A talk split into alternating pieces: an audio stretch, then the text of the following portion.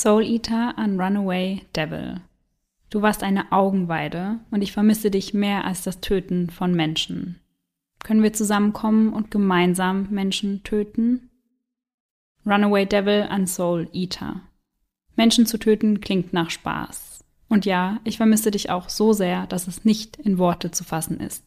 Ich liebe dich. Einige Wochen nach diesem Chatverlauf sind drei Mitglieder der Familie Richardson tot und eines verschwunden. Also, ich bin wirklich sprachlos nach deiner Einleitung und bin richtig gespannt, was da heute auf uns zukommt. Und somit Hello an jeden True Crime Junkie, der heute wieder bei Eyes in the Dark eingeschaltet hat. Endlich wieder. Sarah und ich erzählen uns hier jeden Sonntag einen wahren Kriminalfall aus aller Welt. Jetzt hatten wir zwei Wochen Pause und jetzt sind wir wieder fresh zurück am Start für euch. Guess who's back? Yes. Diesmal habe ich Sarah ein wenig erzählt von dem Fall, aber nicht zu viel. Also dich erwarten noch einige Facts, die du nicht weißt. Aber ich bin ehrlich, ich habe gerade gar keinen blassen Schimmer mehr, weil irgendwie haben wir uns die letzten Wochen so viel über verschiedene Fälle unterhalten, Ja. dass ich gerade gar keine Ahnung habe, welchen Fall wir heute machen. Ah ja, noch besser. Ja, ich bin sehr gespannt. Mhm.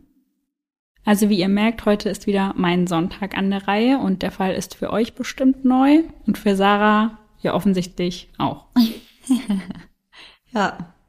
Bei unserer Recherche konzentrieren wir uns hauptsächlich auf Internetquellen, aber ziemlich häufig, wenn vorhanden, kaufen wir uns auch ein dazugehöriges Buch.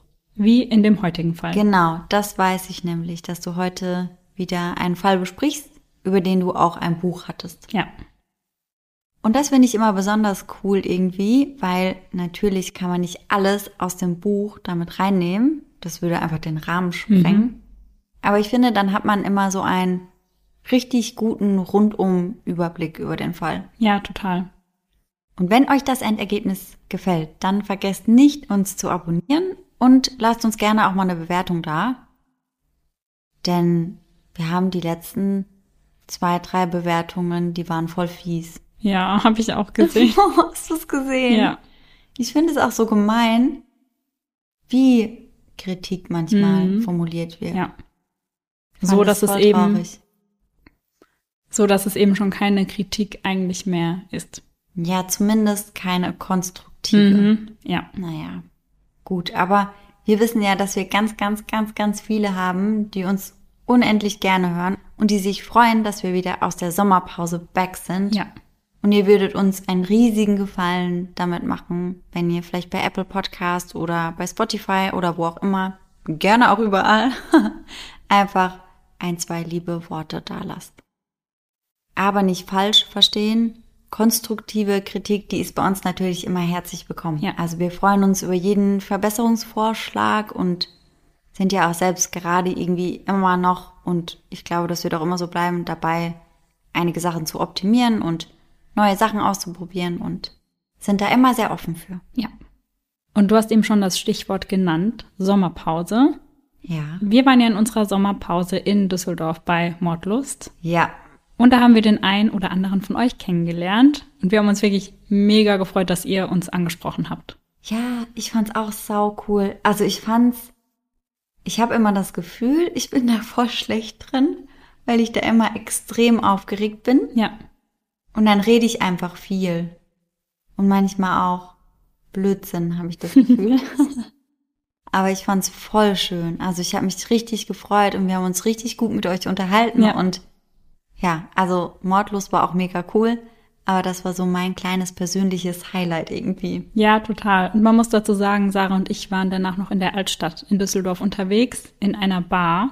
Und da kam auch eine von euch auf uns zu, in einer Bar mitten in Düsseldorf und Ja. hat uns angesprochen. Und das war für uns wirklich so ein krasser Moment einfach. Ja, auf jeden Fall. Deswegen, wenn ihr uns mal irgendwo seht und Bock habt, uns anzusprechen, macht das auf jeden Fall. Wir Ja. freuen uns da mega drüber. Und, Pluspunkt, die Hörerin, die uns in der Bar angesprochen hat, die hat sogar ein Frangelico ausgegeben Ja. bekommen. da haben wir zusammen dann noch einen Shot getrunken. Ja, war sehr cool. Voll. Also falls du das hörst, dann schreib uns doch mal gerne. Ja, voll gerne. Das wäre cool. Ich finde es mega cool, dass wir jetzt aber wieder zurück im Podcast-Game sind. Ja, same. Und standardmäßig fange ich meine Folge mit einer Frage an dich an, wie auch sonst. Hattest du auch als Teenagerin so eine Wannabe-Emo-Phase? Mhm. Ich hatte die auf jeden Fall mit der Freundin, mit der ich auch jetzt bald in Urlaub fahre. Ah, ja. Und das war ganz praktisch, weil dann konnten wir uns gegenseitig Tipps geben, wie man die Haare am besten tupieren kann, welcher Eyeliner am besten hält. Und wir haben auch immer unsere Chucks ausgetauscht und unsere Schnürsenkel. Ah ja. Das war auch ganz wichtig. Und dann vorne natürlich auch so Karos auf die Kappe gemalt und so. Nietengürtel war alles am Start. Und meine Mama hat mich da auch sehr unterstützt. Also ich Ja? habe immer das beste Haarspray bekommen, damit meine Haare auch gut halten. Ah, sehr schön. Ja, die Bilder davon sind nicht so schön. Hm, mhm. Aber, und ich wurde da auch echt ein bisschen für geärgert teilweise. Ja. Aber ich finde es irgendwie trotzdem cool, dass meine Mama mich hat machen lassen. Ja, finde ich auch. Ja, hattest du die Phase auch? Ja. Und ich habe letztens auch meine alte Festplatte durchgeschaut und diese Fotos gefunden. Oh Gott. Auf Schienen? Auf Ski, auf einem. Skateboard, wo man, wo ich so traurig nach unten schaue und Ja, irgendeinen tiefen Text daneben geschrieben habe, der überhaupt keinen Sinn ergibt und überhaupt nicht passt. Was Aber hast du da geschrieben? Weißt du das noch? nein. Hattest du auch so einen krassen Pony? Ja, Ja, ich der die auch. ganze Stirn bedeckt hat. Ja. Von der einen Seite auf die andere so schräg rüber. Also ganz wild, das hatte Ja. ich auch. Und dann ab hinten dann tupiert einfach. Ja. Also ja, krass. Aber ja, wir haben auch die Bilder auf den Bahnschienen gemacht, was also wirklich absolut fahrlässig ist. Ja. Leute, einfach nein. Macht das nicht. Das kann so nach hinten losgehen. Ich meine, bei uns war das halt eine Bahnschiene, da war fast nie irgendwas los. Ja. Und das wussten wir auch. Und ich weiß nicht mal, ob die zu dem Zeitpunkt noch in Betrieb Mhm. waren. Aber das kann super gefährlich Ja. sein. Und das für so ein paar Bilder, Ja. die I'm sorry, aber halt auch nicht so krass sind, als dass es sich lohnen würde. Also kein Bild ist es wert, sein Leben zu riskieren, Nein, aber mhm. die Bilder schon dreimal nicht. Ja, also auch wenn ich mir das im Nachhinein anschaue und ich weiß noch, wie toll ich die damals Ja. fand und ich dachte, ich bin eine super Ja. Fotografin und Total. ja, Und das war, war, ganz bei stolz mir. drauf. Ja, das war bei mir und meiner Freundin auch so. Und wir haben, wir hatten ein Zweier-Shooting Mhm. und wir fanden die Bilder so toll, dass, oh Gott, das kann man gar nicht erzählen. Wir haben die Bilder genommen und haben damit einen Kalender fürs nächste Jahr gemacht und den Kalender mit nur Bildern von uns zwei drin haben wir einer dritten Freundin geschenkt. Ja, also toll. keine Ahnung, was es sollte. Mhm. Ja. Kriege ich auch so einen nächstes Jahr? Ja, auf jeden Fall. Wenn du magst, dann Ja. kriegst du einen. Sehr gern. Ich schenk dir einen. Mhm. so, was war das? Und generell probiert man sich als Teenager ja schon sehr viel aus. Also gerade was so Kleidungsstil angeht, da springt man ja von einem Extreme ins andere. Also bei mir war das auch vorher total viel Farbe, total viel Pink. Dann auf einmal hatte ich diese, ja, viel Schwarz an, diese Nietengürtel, diese Palitücher. Aber ich glaube, das gehört ja auch so ein bisschen dazu. Ja, ich glaube, man muss sich da einfach ein bisschen ausprobieren. Ja. Und Laura, wie happy bist du, dass wir uns bald wieder in Person sehen und so auch weniger telefonieren müssen? To be honest, sehr happy. Also natürlich, weil ich dich wieder bei mir habe und, wie wir alle wissen, telefonieren nicht mein liebstes To-Do ist. Und wenn du wieder da bist, hast du auch nicht mehr das Problem, so endlos viele Sprachnachrichten von mir anhören zu müssen. Naja, aber ich glaube ja, diese kurzen Sprachnachrichten, die werden auch in Deutschland nicht weniger werden, so wie ich dich kenne. Ich gebe mein Bestes, aber versprechen kann ich natürlich nichts. Aber an der Stelle sprechen wir jetzt erst einmal über unseren heutigen Werbepartner Simon Mobile, der uns ja schon eine Weile begleitet. Denn Simon Mobile bietet den perfekten Mobilfunkvertrag mit viel Datenvolumen zum günstigen Preis. Wer jetzt einen Vertrag bei Simon Mobile abschließt, bekommt zunächst einmal 100 GB Datenvolumen für die ersten 12 Monate geschenkt. Einfach so. Und das kann ja wohl jeder gut gebrauchen. Also wir beide nutzen das ja oft zum Beispiel, wenn wir am Reisen sind und unsere aktuellen Trash-TV-Folgen streamen wollen. Ja, essentiell auf jeden Fall. Ansonsten gibt es bei Simon Mobile normalerweise 12, 17 oder 27 GB Datenvolumen und das schon ab 8,99 Euro im Monat. Und man kann monatlich zwischen den 12, 17 und 27 GB wechseln, je nach Bedarf, was ich persönlich besonders praktisch finde. Ja, ich auf jeden Fall auch. Aber bei Simon habt ihr noch weitere Vorteile. Ihr könnt zum Beispiel monatlich kündigen. Dann habt ihr noch eine Top-D-Netzqualität inklusive kostenlosem 5G. Und was wir zwei, Sarah, ja die letzten Monate viel gebraucht haben, die AllNet Flat und das Wi-Fi-Calling. Und das alles bekommt ihr bei Simon Mobile. Und hier NeukundInnen wieder aufgepasst. Wer jetzt auf simonmobile.de oder in der App mit dem Code DARK2, also DARK groß und zusammengeschrieben und die Zahl 2 dahinter, einen Vertrag abschließt, bekommt für 12 Monate monatlich 2 GB geschenkt. Das Angebot ist nur bis zum 13.05.2024 gültig, also gar nicht mehr so lang. Und alle Infos findet ihr auf simon.link slash eyes in the dark und wie immer auch nochmal bei uns in den Show Notes. Und jetzt starten wir in den heutigen Fall. Der 23. April 2006 ist ein schöner sonniger Tag in Medicine Hat, Kanada. Eine Stadt mit 63.000 Einwohnern im Südosten der Provinz Alberta. Der achtjährige Gareth startet diesen Sonntagmorgen bei seiner Großmutter, aber nach dem Mittagessen ist ihm dort ziemlich langweilig, was wir, glaube ich, alle kennen als Kinder. Und dann fragt er seine Mutter, ob er nicht zu Jacob rübergehen kann, das ist eben der Nachbarsjunge, bei seiner Mutter und ja, ob er mit ihm spielen gehen darf. Den Abend zuvor hätte er eigentlich dort schlafen sollen, aber er hat dann mit seiner Großmutter gemeinsam ein Hockeyspiel angeschaut und hat die Nacht dann eben bei ihr verbracht. Und da sich Gareth am Morgen und am Mittag sehr gut benommen hat, stimmt seine Mutter zu und sagt, ja, du kannst sehr gerne mit Jacob spielen gehen, aber er soll ihn eben erst einmal anrufen und fragen, ob er überhaupt Zeit hat. Das lässt sich der Achtjährige nicht zweimal sagen und er stürzt sofort zum Telefon, um seinen Freund anzurufen. Aber aus der Freude wird sehr schnell Enttäuschung, denn Jacob scheint nicht zu Hause zu sein. Zumindest nimmt niemand ab. Und um ihren Sohn etwas aufzumuntern, hat seine Mutter natürlich einen Plan B parat, nämlich Kino. Jetzt geht es für die beiden also erst einmal nach Hause, um die Coupons fürs Kino abzuholen. Als sie kurz vor 13 Uhr in ihre Straße einbiegen, fangen Garretts Augen an zu strahlen, denn das Auto von Jacobs Vater steht in der Einfahrt. Also scheint die Familie jetzt ja doch zu Hause zu sein. Er steigt also aus dem Auto aus und rennt sofort zur Tür der Familie Richardson. Er klopft einmal, er klopft ein zweites Mal, aber niemand öffnet. Und das ist schon sehr seltsam, weil eigentlich immer, wenn das Auto in der Einfahrt steht, ist irgendjemand zu Hause. Er unternimmt aber noch einen letzten Versuch und wirft einen Blick durch das Kellerfenster. Und es dauert nur ein paar Sekunden, bis er einen total lauten Schrei loslässt und zurück nach Hause rennt. Als seine Mutter fragt, was denn los ist, sagt er, er habe zwei Menschen durch das Fenster gesehen, die sich nicht mehr bewegen würden und voller Blut wären. Im ersten Moment weiß sie nicht, ob sie ihrem Sohn glauben soll, weil Kinder haben ja auch einfach eine blühende Fantasie. Aber um ganz sicher zu gehen, begleitet sie ihren Sohn noch einmal zurück zum Haus und möchte sich das Ganze einmal selbst anschauen. Doch bevor sie einen Blick durch das Fenster wirft, warnt sie ihren Sohn noch und sagt, Wehe, das ist nicht die Wahrheit. Über so etwas macht man keinen Spaß. Aber für ihren Sohn war das kein Spaß, sondern er hat recht, denn auch seine Mutter entdeckt durch das Fenster zwei erwachsene Leichen. Zunächst entdeckt sie den 42-jährigen Mark und danach die 48-jährige Deborah, die hinter einer Couch liegt.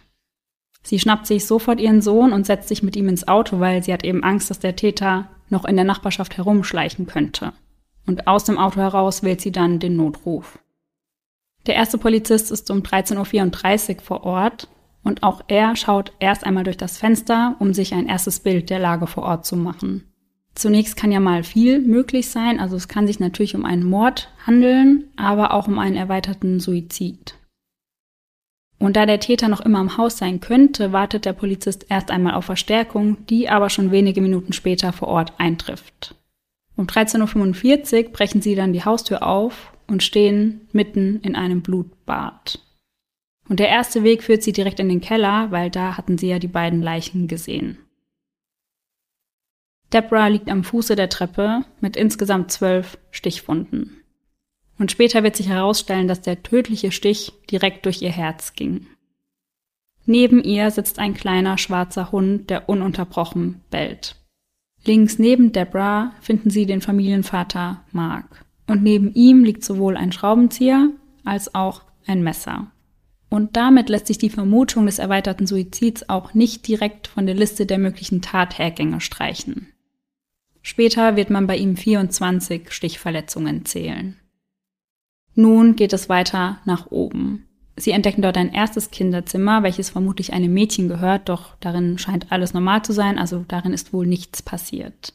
Also geht es weiter und sie stoßen auf das nächste Kinderzimmer.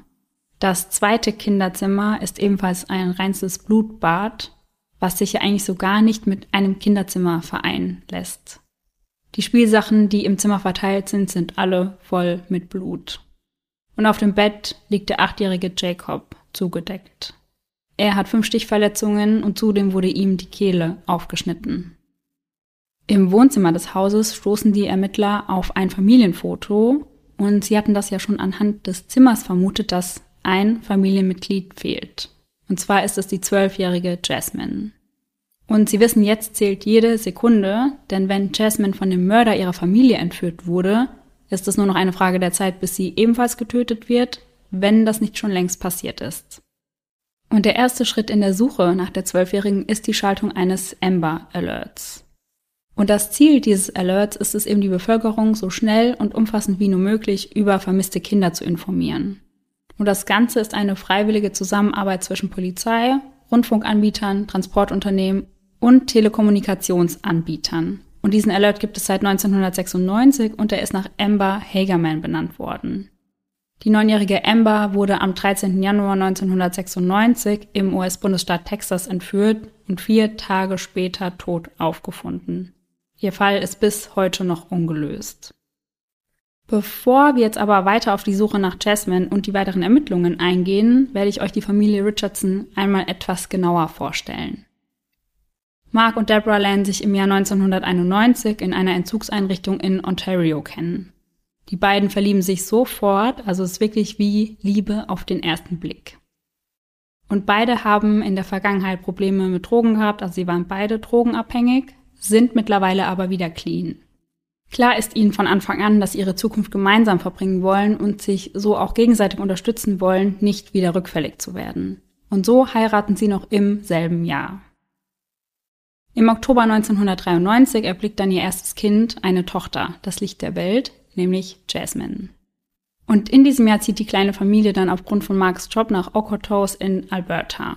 Und dort arbeitet er als Techniker in der Öl- und Gasindustrie. Die Zeit ist für die Familie aber alles andere als leicht, denn zu dieser Zeit ist das Geld sehr knapp und sie müssen wirklich jeden Cent zweimal umdrehen. Doch Deborah verliert zu keiner Zeit ihren Mut und ihre Lebensfreude und sie ist wirklich überall für ihr strahlendes und ansteckendes Lachen bekannt. 1998 bekommt Jasmine dann einen kleinen Bruder, denn in diesem Jahr kommt Tyler Jacob zur Welt, den aber alle nur Jacob nennen. Und ab 2003 geht es für die Familie dann steil bergauf. Denn Mark wird befördert und bekommt eine Stelle im 280 Kilometer entfernten Medicine Head. Und der Umzug wird komplett von Marks Firma finanziert und organisiert. Das heißt, da wird ein Umzugsunternehmen organisiert und die Familie muss sich eigentlich um nichts kümmern. Ihr neues Heim befindet sich im Stadtteil Ross Glen, eine wunderschöne und ruhige Gegend, um seine Kinder großzuziehen. Und Teil des zweistöckigen 169.000 Dollar Hauses ist ein Garten mit einem riesigen Baum darin. Und dieser Baum ist für die Kinder das absolute Highlight. Es dauert nicht lange, bis von den Ästen eine Schaukel hin und her schwingt und eine Holzplattform zum Klettern einlädt. Deborah ist mittlerweile als Mentorin bei einem Zwölf-Schritt-Entzugsprogramm tätig und ja, spricht dort einfach bei Meetings und teilt ihre Erfahrungen. Sowohl die negativen als auch die positiven. Also sie möchte den Menschen ein Vorbild sein und ihnen zeigen, welches Leben nach der Sucht auf sie wartet und dass es ein Leben ist, wofür es sich zu kämpfen lohnt. In ihrer Freizeit verbringen Deborah und Mark sehr viel Zeit mit ihren Kindern. Jeden Sonntag geht es in die Kirche und samstags geht es oft auf gemeinsame Motorradtouren. Jasmine sitzt dabei immer hinter ihrem Vater und Jacob hinter seiner Mutter. Es herrscht also nicht nur zwischen dem Ehepaar ein sehr respektvoller Umgang, sondern auch mit ihren Kindern. Und ein Nachbar wird später sagen, dass die Familie Richardson die Familie ist, die sich jeder wünscht. Also sie hätten sich keine besseren Nachbarn vorstellen können. Ja, also eine absolute Bilderbuchfamilie. Ganz genau. Jacob ist ein riesen Star Wars-Fan und er besitzt sogar sein eigenes Laserschwert. Und wenn er nicht gerade mit diesem Laserschwert durchs Haus rennt, spielt er gerne Hockey und das am liebsten mit dem Nachbarsjungen Gareth. Jacob ist generell ein sehr fröhliches Kind, der in seiner Klasse als der Klassenclown bekannt ist. Und wie eng die Bindung zu seiner Familie ist, lässt sich schon im Kindergarten sehr gut erkennen. Denn dort soll er in sein Jahrbuch schreiben, was er an sich selbst am liebsten mag. Und er sagt, er mag an sich selbst am liebsten seine Familie. Oh, süß. Und dass er so schnell ist. Oh, goldig. Ja, voll. Seine ältere Schwester Jasmine ist für ihn immer ein Vorbild und als dieses macht sie sich auch sehr gut. Denn sie ist gut in der Schule und Teil des Schwimmteams und des Kunstclubs. Sie ist ein sehr aufgewecktes, fröhliches und extrovertiertes junges Mädchen. Und auch sie liebt ihren Bruder unheimlich. Sie versucht ihn also auch immer so gut es geht zu beschützen und eine Zeit lang besuchen sie auch dieselbe Schule und da schaut Jasmine immer, dass es ihrem kleinen Bruder gut geht. Jasmine hat lange dunkle Haare, blaue Augen und das Lachen ihrer Mutter. Und ihr Zimmer im Medicine Hat ist ausgestattet mit Dutzenden Stofftieren, Büchern und ganz wichtig, einer Leselampe. Zu dieser Zeit beginnt sich Deborah sehr viel für spirituelle Themen zu interessieren, darunter Reiki, Wicca und Meditation. Und es kommt sogar so weit, dass sie ihr eigenes Studio im Haus eröffnet und dort als Reiki-Therapeutin tätig ist. Reiki stammt ursprünglich aus Japan und dabei handelt es sich um eine therapeutische Energiearbeit, die sich auf drei verschiedenen Bereichen entfalten soll. Der körperlichen Ebene, der Gefühlsebene und der mentalen Ebene. Der Reiki-Therapeut oder die Therapeutin legt bei der Behandlung seine oder ihre Hände auf bestimmte Körperstellen oder hält diese über bestimmte Zonen, ohne sie zu berühren. Und bisher konnte keine medizinische Wirkung festgestellt werden und daher gibt es dafür auch sehr viel Kritik. Aber die meisten Menschen sehen Reiki eben nicht als medizinische Methode, sondern als Lebenseinstellung. Wicca hingegen ist eine neue religiöse Bewegung.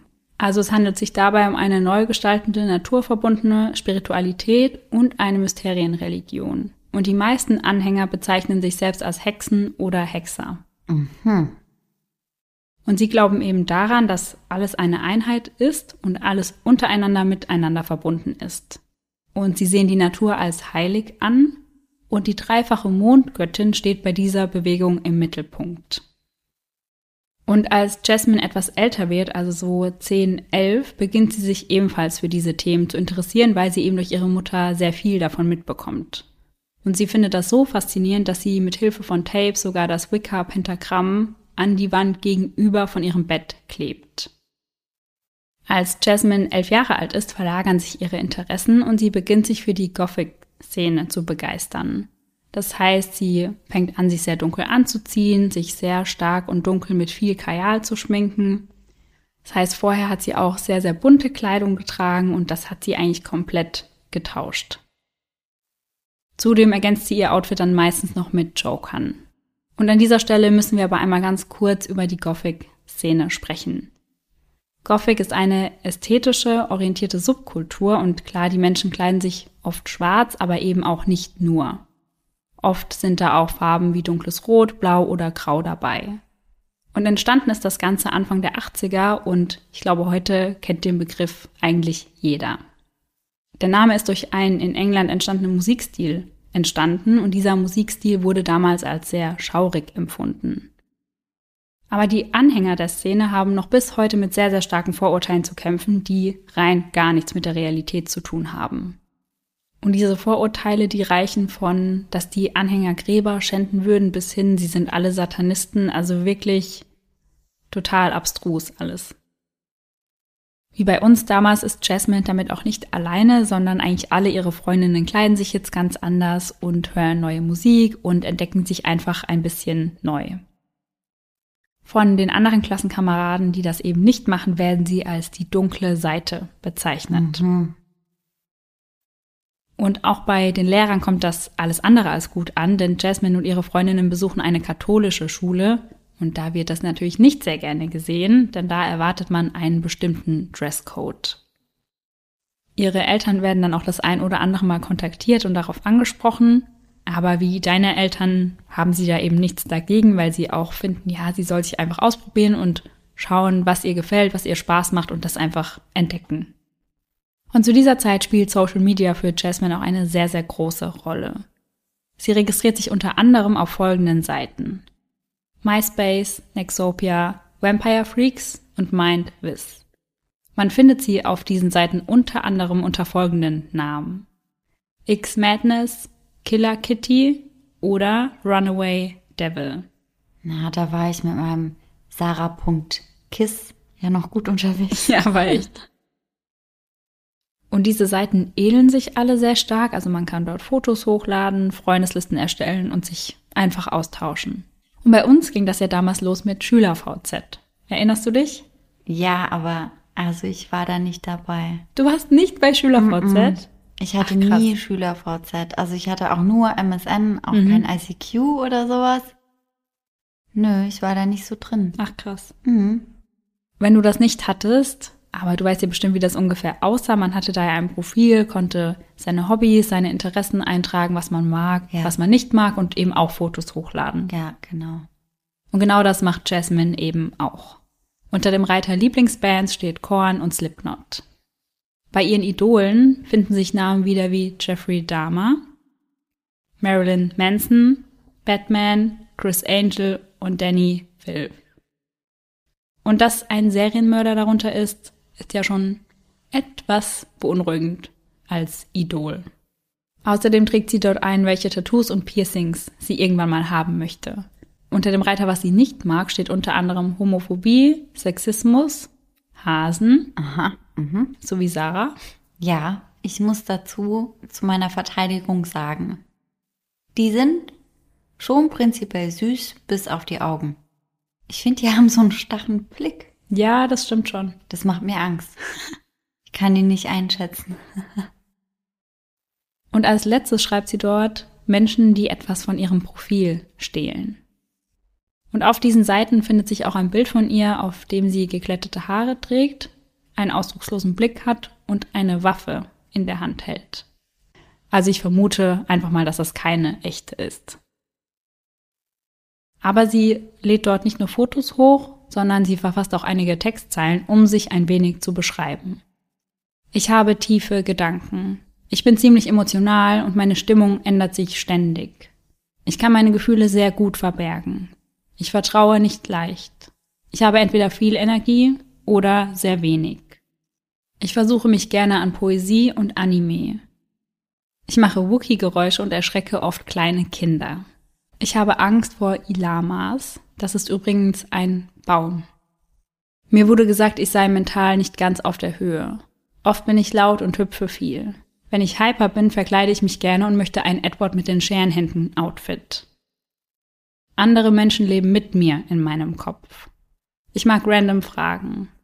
Ja, ich schaue manchmal Teen Titans, weil ich so cool bin. Ich spiele Gitarre. Doch in einem Punkt lügt Jasmine auf jeder einzelnen Seite, und zwar was ihr Alter betrifft denn sie gibt sich dort als 15 oder 16 aus. Und sie ist gerade wie alt? Elf. Ah, okay, krass. Rein optisch würde das aber tatsächlich passen, denn ja. Jasmine sieht viel, viel älter aus als elf und würde wirklich als 15 oder 16 durchgehen. Und das war sehr lange eine starke Belastung für sie. Also in der Regel beginnt die Pubertät ja zwischen 8 und 13. Und klar, wenn du da viel früher drin bist als deine Freundinnen, dann ist das natürlich nicht so einfach. Ja, klar. Und sie wird manchmal so viel älter geschätzt, dass sie ohne Ausweis in einen R-rated Film gehen kann. Und diese Filme können von Jugendlichen unter 17 eigentlich nur in der Begleitung eines Erwachsenen gesehen werden.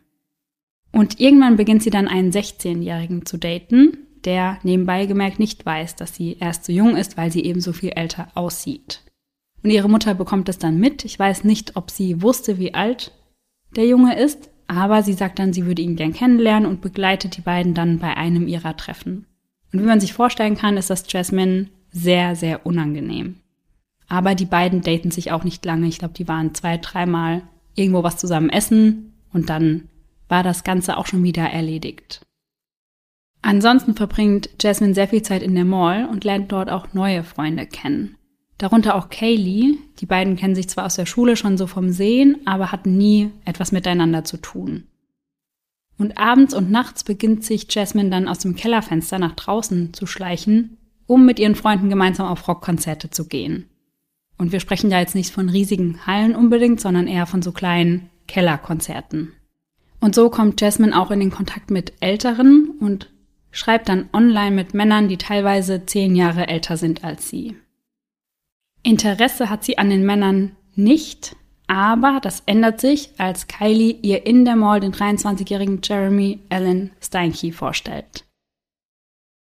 Und kurz dazu, in den meisten Quellen liest man, dass sich die beiden bei einem Rockkonzert kennengelernt haben. Aber wie wir in der Einleitung schon besprochen haben, habe ich ein Buch zu dem Fall gelesen. Und der Autor hat eben auch mit Betroffenen gesprochen. Und er hat eben geschrieben, dass die beiden sich in der Mall kennengelernt haben. Und daher habe ich mich auf seine Story verlassen.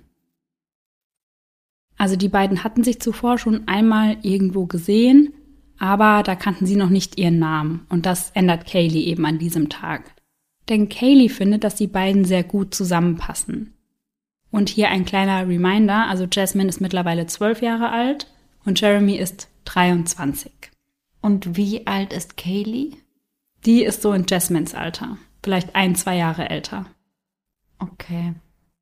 Die beiden tauschen also Nummern aus und sind immer wieder im Kontakt, aber der hält sich zu diesem Zeitpunkt noch in Grenzen, denn Jeremy ist noch in festen Händen und sogar verlobt.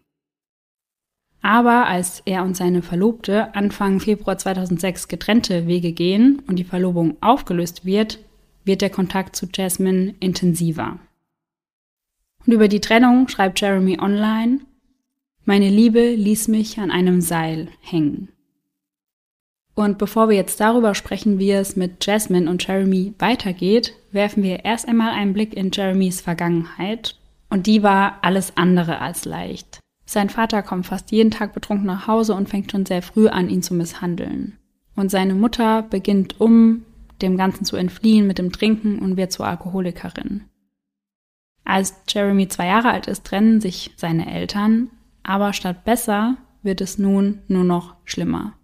Seine Mutter heiratet zwei weitere Male und ein Mann ist eben schlimmer als der andere. Jeremy und seine Stiefgeschwister werden teilweise an Stühle gefesselt und geschlagen. Und die anderen Kinder, die dann eben nicht an den Stuhl gefesselt sind, die müssen dabei zuschauen. Und ein anderes Mal wird Jeremy von dem dritten Mann seiner Mutter in eine Tiefkühltruhe gesteckt und dabei verletzt er sich den Kopf. Aufgrund der vielen Probleme ziehen Jeremy und seine Mutter eben oft um und das macht es ihm sehr, sehr schwer, Freunde zu finden. Das heißt, er hat nun weder zu Hause noch in der Schule einen Zufluchtsort. Denn in der Schule wird er von Beginn an sehr stark gemobbt. Unter anderem deswegen, weil er mit seiner Mutter meistens in einem Trailerpark lebt. Und sie geben ihm den Spitznamen Stinky wegen seinem Nachnamen. Und das Schlimme ist, dass ihn nicht nur die Mitschüler so nennen, sondern auch teilweise die Lehrer. Und aufgrund all dieser Probleme beginnt Jeremy bereits im Alter von 14 Jahren zu trinken und täglich Marihuana zu rauchen. Und natürlich sind Drogen immer schlecht, aber ganz besonders in jungen Jahren. Denn die Entwicklung des Frontalhirns ist erst mit Mitte 20 abgeschlossen und daher reagiert es bis dahin sehr, sehr empfindlich auf Drogen. Und um zu prüfen, was ein regelmäßiger Cannabiskonsum im Gehirn von Jugendlichen auslösen kann, wurde dazu eine Studie ins Leben gerufen mit 800 TeilnehmerInnen. Und anhand der MRT-Bilder konnte man eben feststellen, dass die Hirnrinde durch den Konsum dünner wird. Man hat also MRT-Bilder von Beginn der Studie verglichen mit Bildern nach fünf Jahren. Und da waren dann eben Jugendliche dabei, die nie konsumiert haben, welche die ab und zu konsumiert haben und welche die jeden Tag konsumiert haben. Und zwischen den Jugendlichen, die nie konsumiert haben und die sehr stark konsumiert haben, da hat man eben einen sehr deutlichen Unterschied gesehen. Und zwar gab es Veränderungen des präfrontalen Kortex. Und diese Region hilft, Impulse zu kontrollieren, Probleme zu lösen und Handlungen zu planen. Laut seiner Mutter leidet Jeremy an ADHD, also eine Aufmerksamkeitsdefizitstörung mit Hyperaktivität. Und sie sagt dann eben, dass der Konsum von Marihuana ihn beruhigt hätte. Aber bei ihm bleibt es eben nicht nur bei Marihuana, sondern hinzu kommt Ecstasy, LSD und Pilze. Und es dauert nicht lange, bis Jeremy mit dem Mobbing in der Schule und der belastenden Situation zu Hause überhaupt nicht mehr umgehen kann und er startet seinen ersten Suizidversuch. Der allerdings scheitert. Und danach beginnt Jeremy sich selbst zu verletzen. Und ebenfalls noch im Alter von 14 beginnt er sich dann für die Gothic-Szene zu interessieren. Da er und sein Freund damit aber ziemlich alleine sind, wird das Mobbing nur noch schlimmer und so distanzieren sie sich wieder davon. Mit 15 ist er einmal so betrunken, dass er draußen bewusstlos wird und aufgrund einer Unterkühlung ins Krankenhaus eingeliefert werden muss. Und irgendwann zu dieser Zeit beginnt er sich als 300 Jahre alter Werwolf zu bezeichnen. Und ab da hat er dann auch stets ein kleines Fläschlein bei sich mit dabei, das hängt um seinen Hals und da ist Blut drin, wie er sagt. Was genau darin ist, kann ich euch nicht sagen, aber ich tippe einfach mal auf Kunst oder Tierblut. Er sagt außerdem, er würde gerne Menschen essen und man solle sich nachts nicht in seinem Jagdgebiet aufhalten, wenn man nicht verspeist werden möchte. Mit 22 Jahren beginnt er sich dann wieder oder immer noch für die Gothic-Szene zu interessieren. Er lässt sich die ersten Tattoos und Piercings stechen und kleidet sich nur noch in Schwarz. Währenddessen wird seine Mutter 2005 für eine Messerstecherei angeklagt, denn sie hat auf ihren Partner eingestochen, mit dem sie eine On-Off-Beziehung führt. Boah. Und dafür bekommt sie eine Strafe von zwölf Monaten Bewährung. Aber sie verstößt mehrmals gegen die Auflagen. Jeremy findet durch die Gothic-Szene zum ersten Mal richtige Freunde.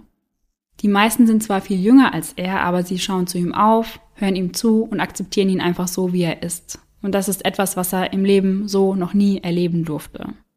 Generell wird aber auch immer gesagt, dass Jeremy sich nicht verhalten hat wie ein 22-Jähriger, sondern eher wie 15 oder 16. Und die Beziehungen zu Mädchen zeichnen sich auch dadurch aus, dass diese im Schnitt drei Jahre jünger sind als er. Eine Freundin von Jeremy sagt später, dass er alles getan hätte, um geliebt zu werden. Und diese Annahme spiegelt sich auch in einigen Zeilen wieder, die er in den sozialen Netzwerken veröffentlicht. Dort schreibt er, ich lebe in einem Eisreich, in dem mein Herz kalt und geschützt ist. Ich wünschte, ich könnte eine Königin finden, der ich vertrauen kann, sich einzuschmelzen. Wer kann mir den Weg durch die Dunkelheit des Tages erleuchten und dieses Königreich vor dem Untergang retten? Mittels Gedichte und Songs versucht er einiges aus seiner Vergangenheit zu verarbeiten. Einmal schreibt er, es gibt Narben auf meinem Arm, die jeden Tag erscheinen. Die Narben auf meinem Arm sind bei mir, um zu bleiben, um als Erinnerung zu dienen an den Schmerz, den ich erleide.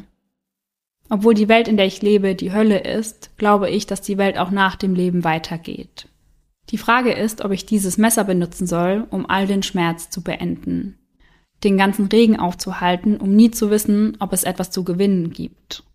Kann ich mich von all diesem Elend befreien oder soll ich im Schmerz ertrinken? Egal welchen Weg ich wähle, ewige Narben bleiben. Mittlerweile lebt auch Jeremy gemeinsam mit seiner Mutter in Medicine Head, genauer gesagt in einem Trailerpark am Rande der Stadt nahe des Flughafens. Jetzt aber zurück zu Jasmine und Jeremy. Um den Valentinstag herum fragt Jeremy Jasmine per E-Mail, ob sie seine Freundin sein möchte. Hm. Und natürlich möchte sie, aber mit der Antwort lässt sie etwas auf sich warten. Denn diese gibt sie ihm erst, als sich die beiden beim nächsten Konzert in der Community Hall sehen. Und da fragt er nochmal nach, ja, wie ist denn jetzt deine Antwort? Und sie sagt, die lautet ja. Später wird Jeremy angeben, dass er dachte, dass Jasmine bereits 16 Jahre alt ist. Und auch Jasmine will Jeremys wahres Alter nicht gekannt haben. Also klar wusste sie, er ist älter als sie, auch einiges älter, aber sie wollte scheinbar gar nicht genau wissen, wie viel älter. Von nun an gehen die beiden regelmäßig auf Dates, entweder auf Konzerte oder einfach etwas zusammen essen. Wenn sie gerade keine Zeit zusammen verbringen, chatten sie die ganze Zeit und telefonieren auch jeden Tag.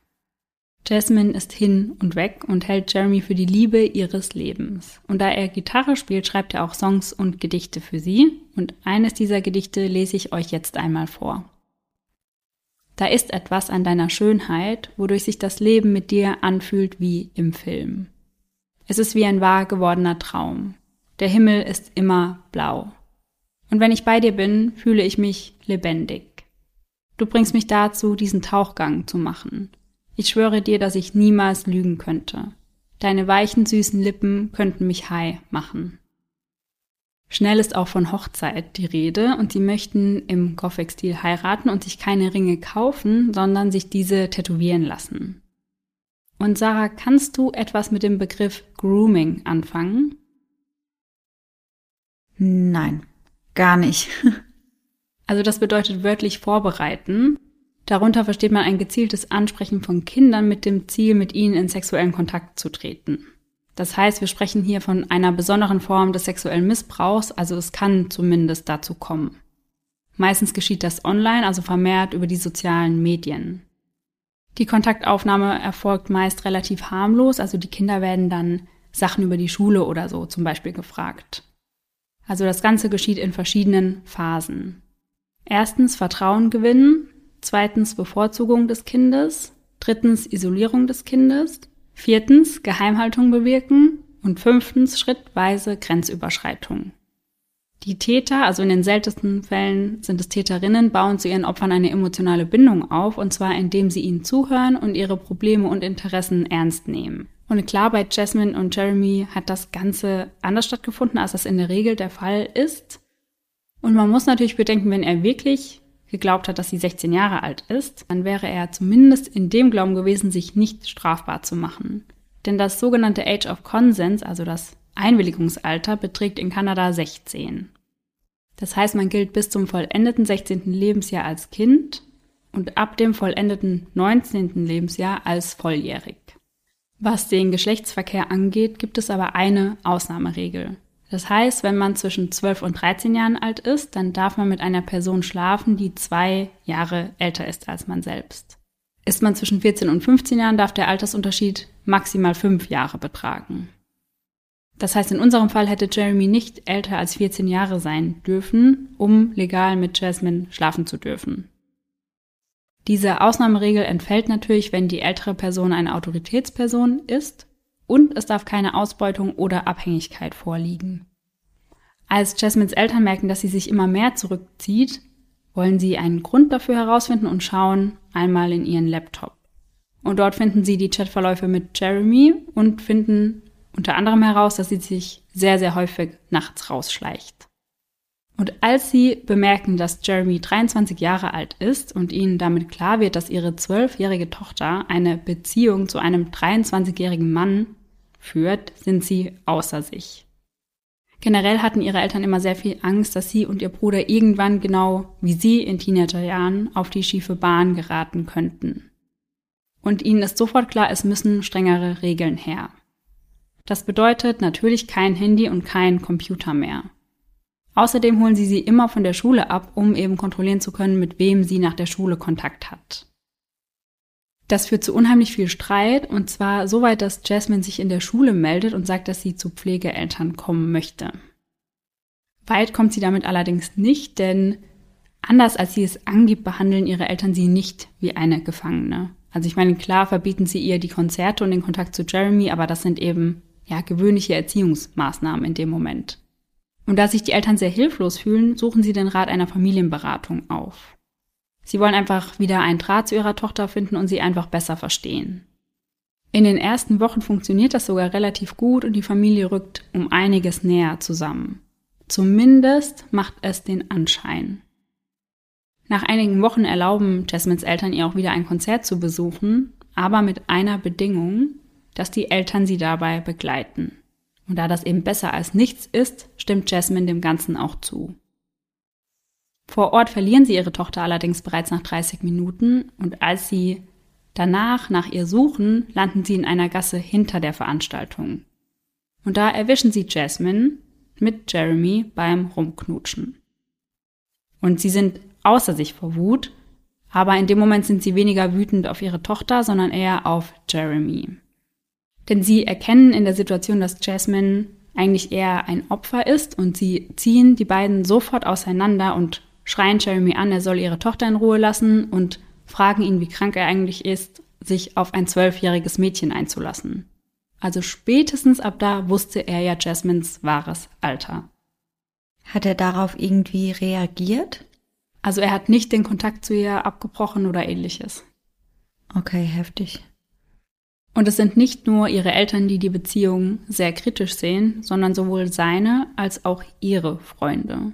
Aber Jasmine möchte sich rein gar nichts verbieten lassen und deswegen schleicht sie auch weiterhin raus, um Jeremy zu treffen. Sie schafft es auch, den PC weiterhin zu nutzen, indem sie sagt, dass sie einige Schulaufgaben daran zu erledigen hat. Also kann sie auch mit Jeremy weiterhin online in Kontakt treten. Eines Abends soll sie auf ihren jüngeren Bruder Jacob aufpassen und sie sagt ihm dann, dass sie kurz zur Tankstelle geht und verlässt das Haus. Aber sie kommt eben nicht mehr zurück. Und da der Achtjährige Angst alleine zu Hause hat, ruft er sofort seine Eltern an, sagt ihnen eben genau das, dass er Angst hat und dass Jasmine weg ist. Und natürlich führt das zum nächsten großen Streit. Aber zum Glück hat sie ja noch Jeremy, denkt sie sich. Zu Beginn sind die Nachrichten, die die beiden austauschen, sehr romantisch, also sie schreiben sich eigentlich fast nur, wie sehr sie sich vermissen. Aber irgendwann kommt dann der Switch. Am 2. März ist alles noch sehr harmlos und sie schreibt ihm, also hast du wirklich das Gefühl, dass du dich in mich verliebt hast? Ich möchte es wirklich wissen. Falls ja, musst du es mir nur sagen. Du bedeutest mir so viel. Ich möchte nicht, dass irgendetwas das ruiniert, was wir haben. Also sag mir bitte alles wahrheitsgemäß. Kannst du nächste Woche zu den Punkshows am 9. in der Scout Hall gehen und auch am 17.? Also nicht nächste Woche, sondern übernächste. Nun, ich vermisse dich sehr. Ich hoffe bald von dir zu hören. XOXO. Also bereits am 13. März, elf Tage später, folgt dann der Nachrichtenaustausch, mit dem wir in die heutige Folge eingestiegen sind. Also da ist ja schon die Rede vom Menschen töten. Da sie den Computer zu Hause nur noch bedingt benutzen kann, hat sie sich eine Alternative gesucht. Und zwar den Schulcomputer in der Bücherei. Teilweise schwänzt sie dafür den Unterricht, um mit Jeremy schreiben zu können.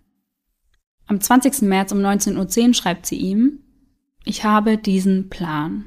Er beginnt damit, dass ich sie töte und endet damit, dass ich mit dir zusammen leben kann. Ich werde versuchen, dich anzurufen, aber ich weiß nicht, ob ich es schaffen werde.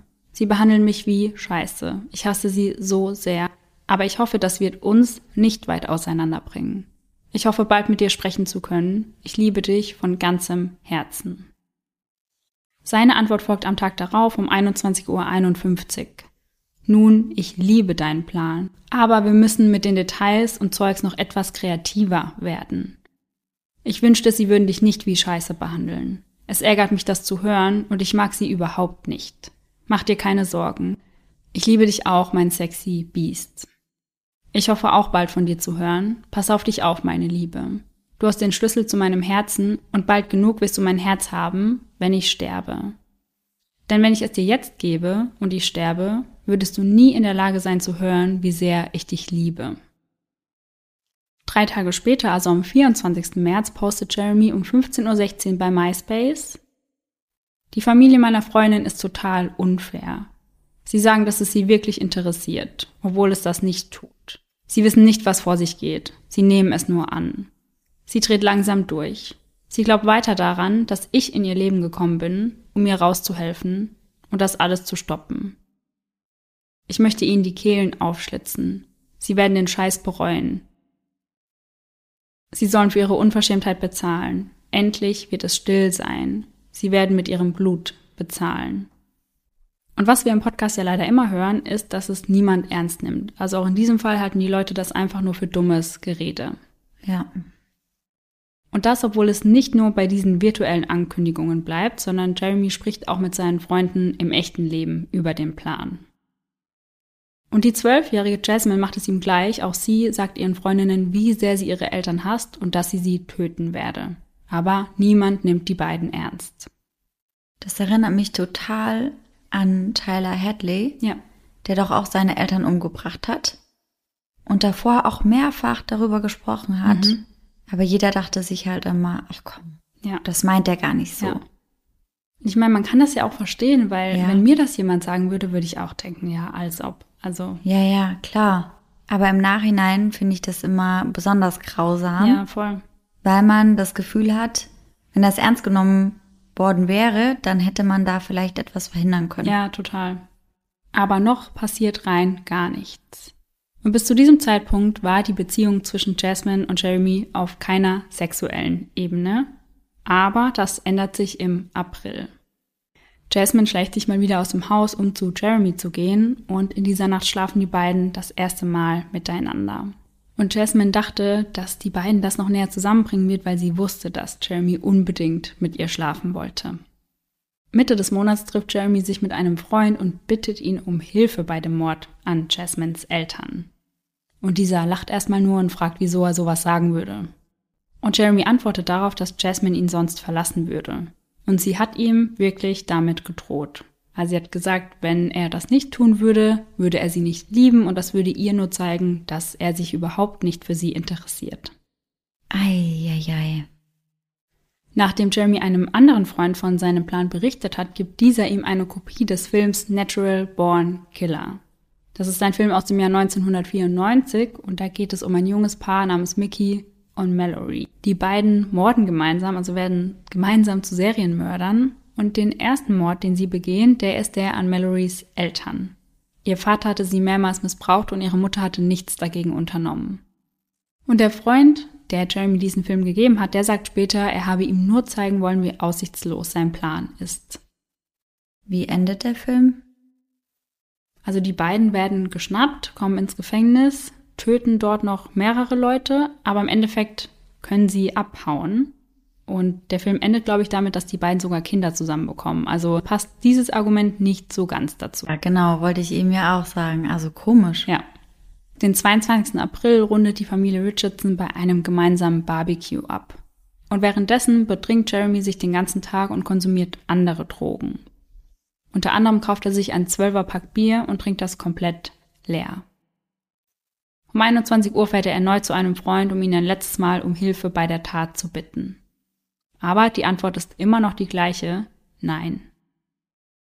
Und obwohl der Freund glaubt, dass das alles viel mit den Drogen zu tun hat, was Jeremy ihm erzählt, bekommt er Angst vor ihm.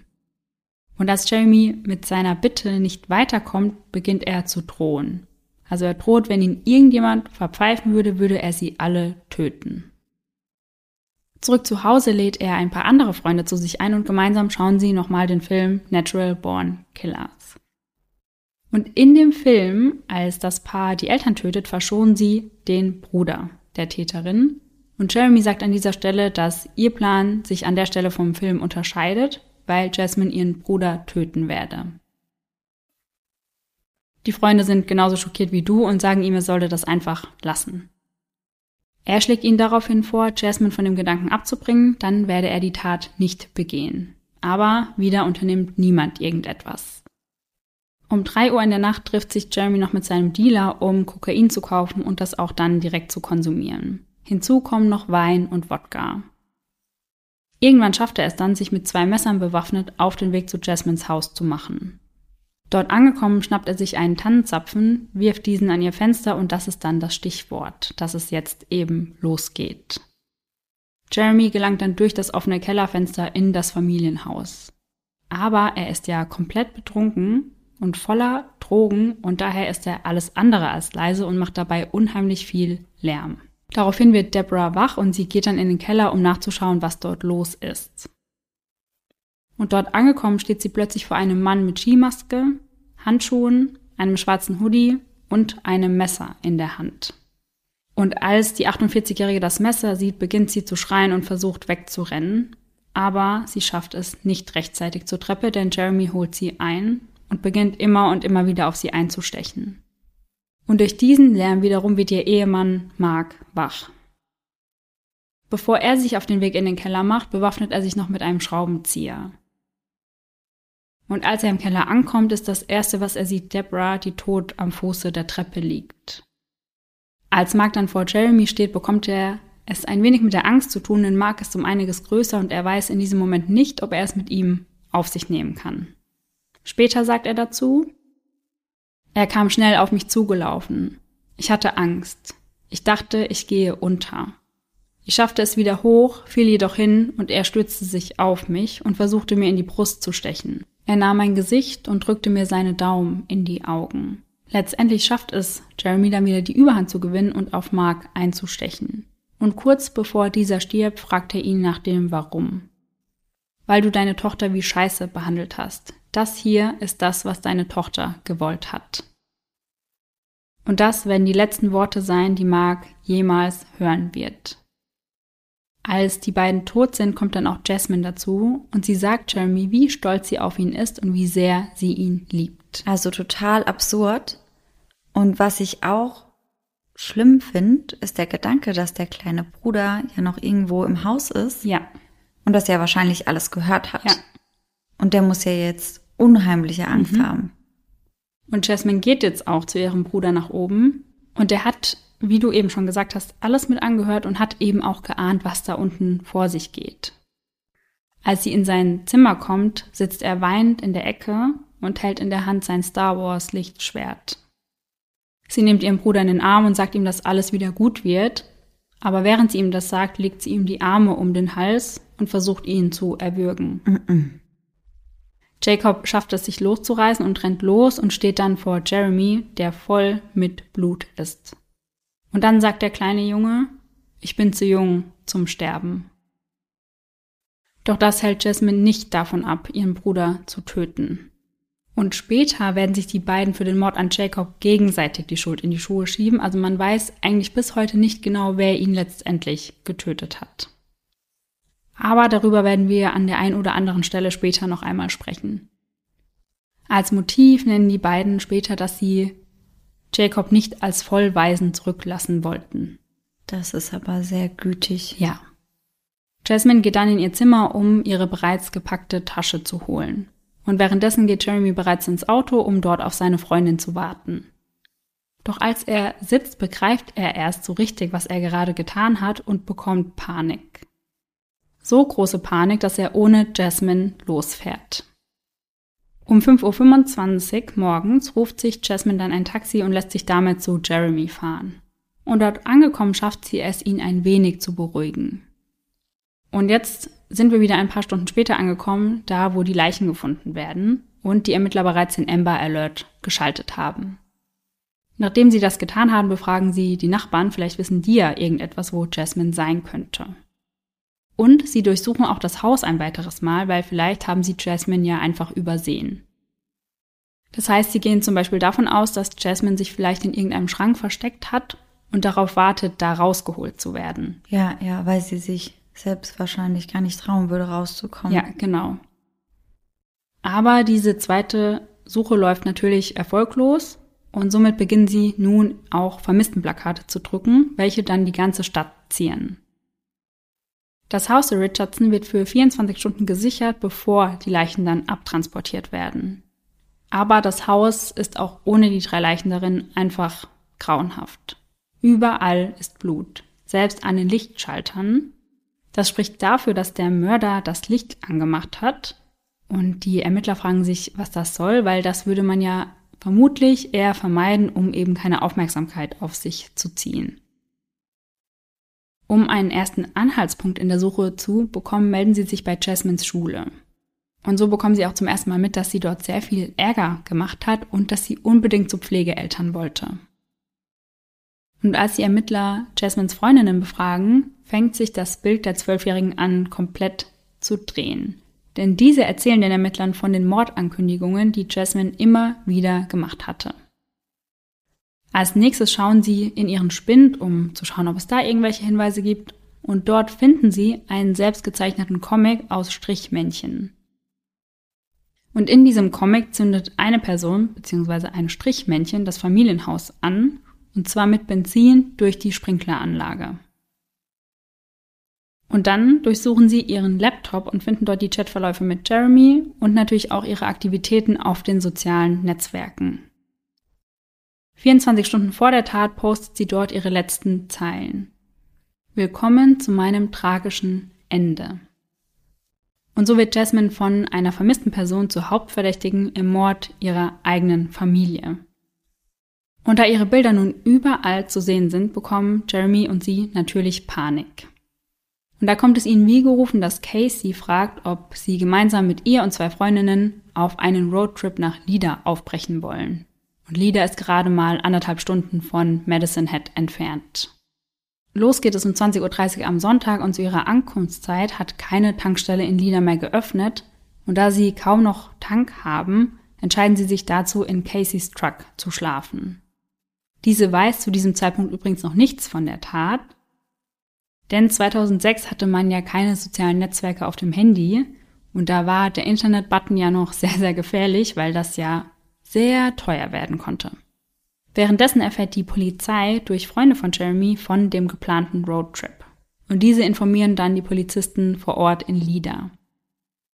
Diese planen nun, Polizeiwagen an jeder einzelnen Tankstelle zu positionieren, weil ihnen klar ist, dass die fünf hier irgendwann mal tanken müssen.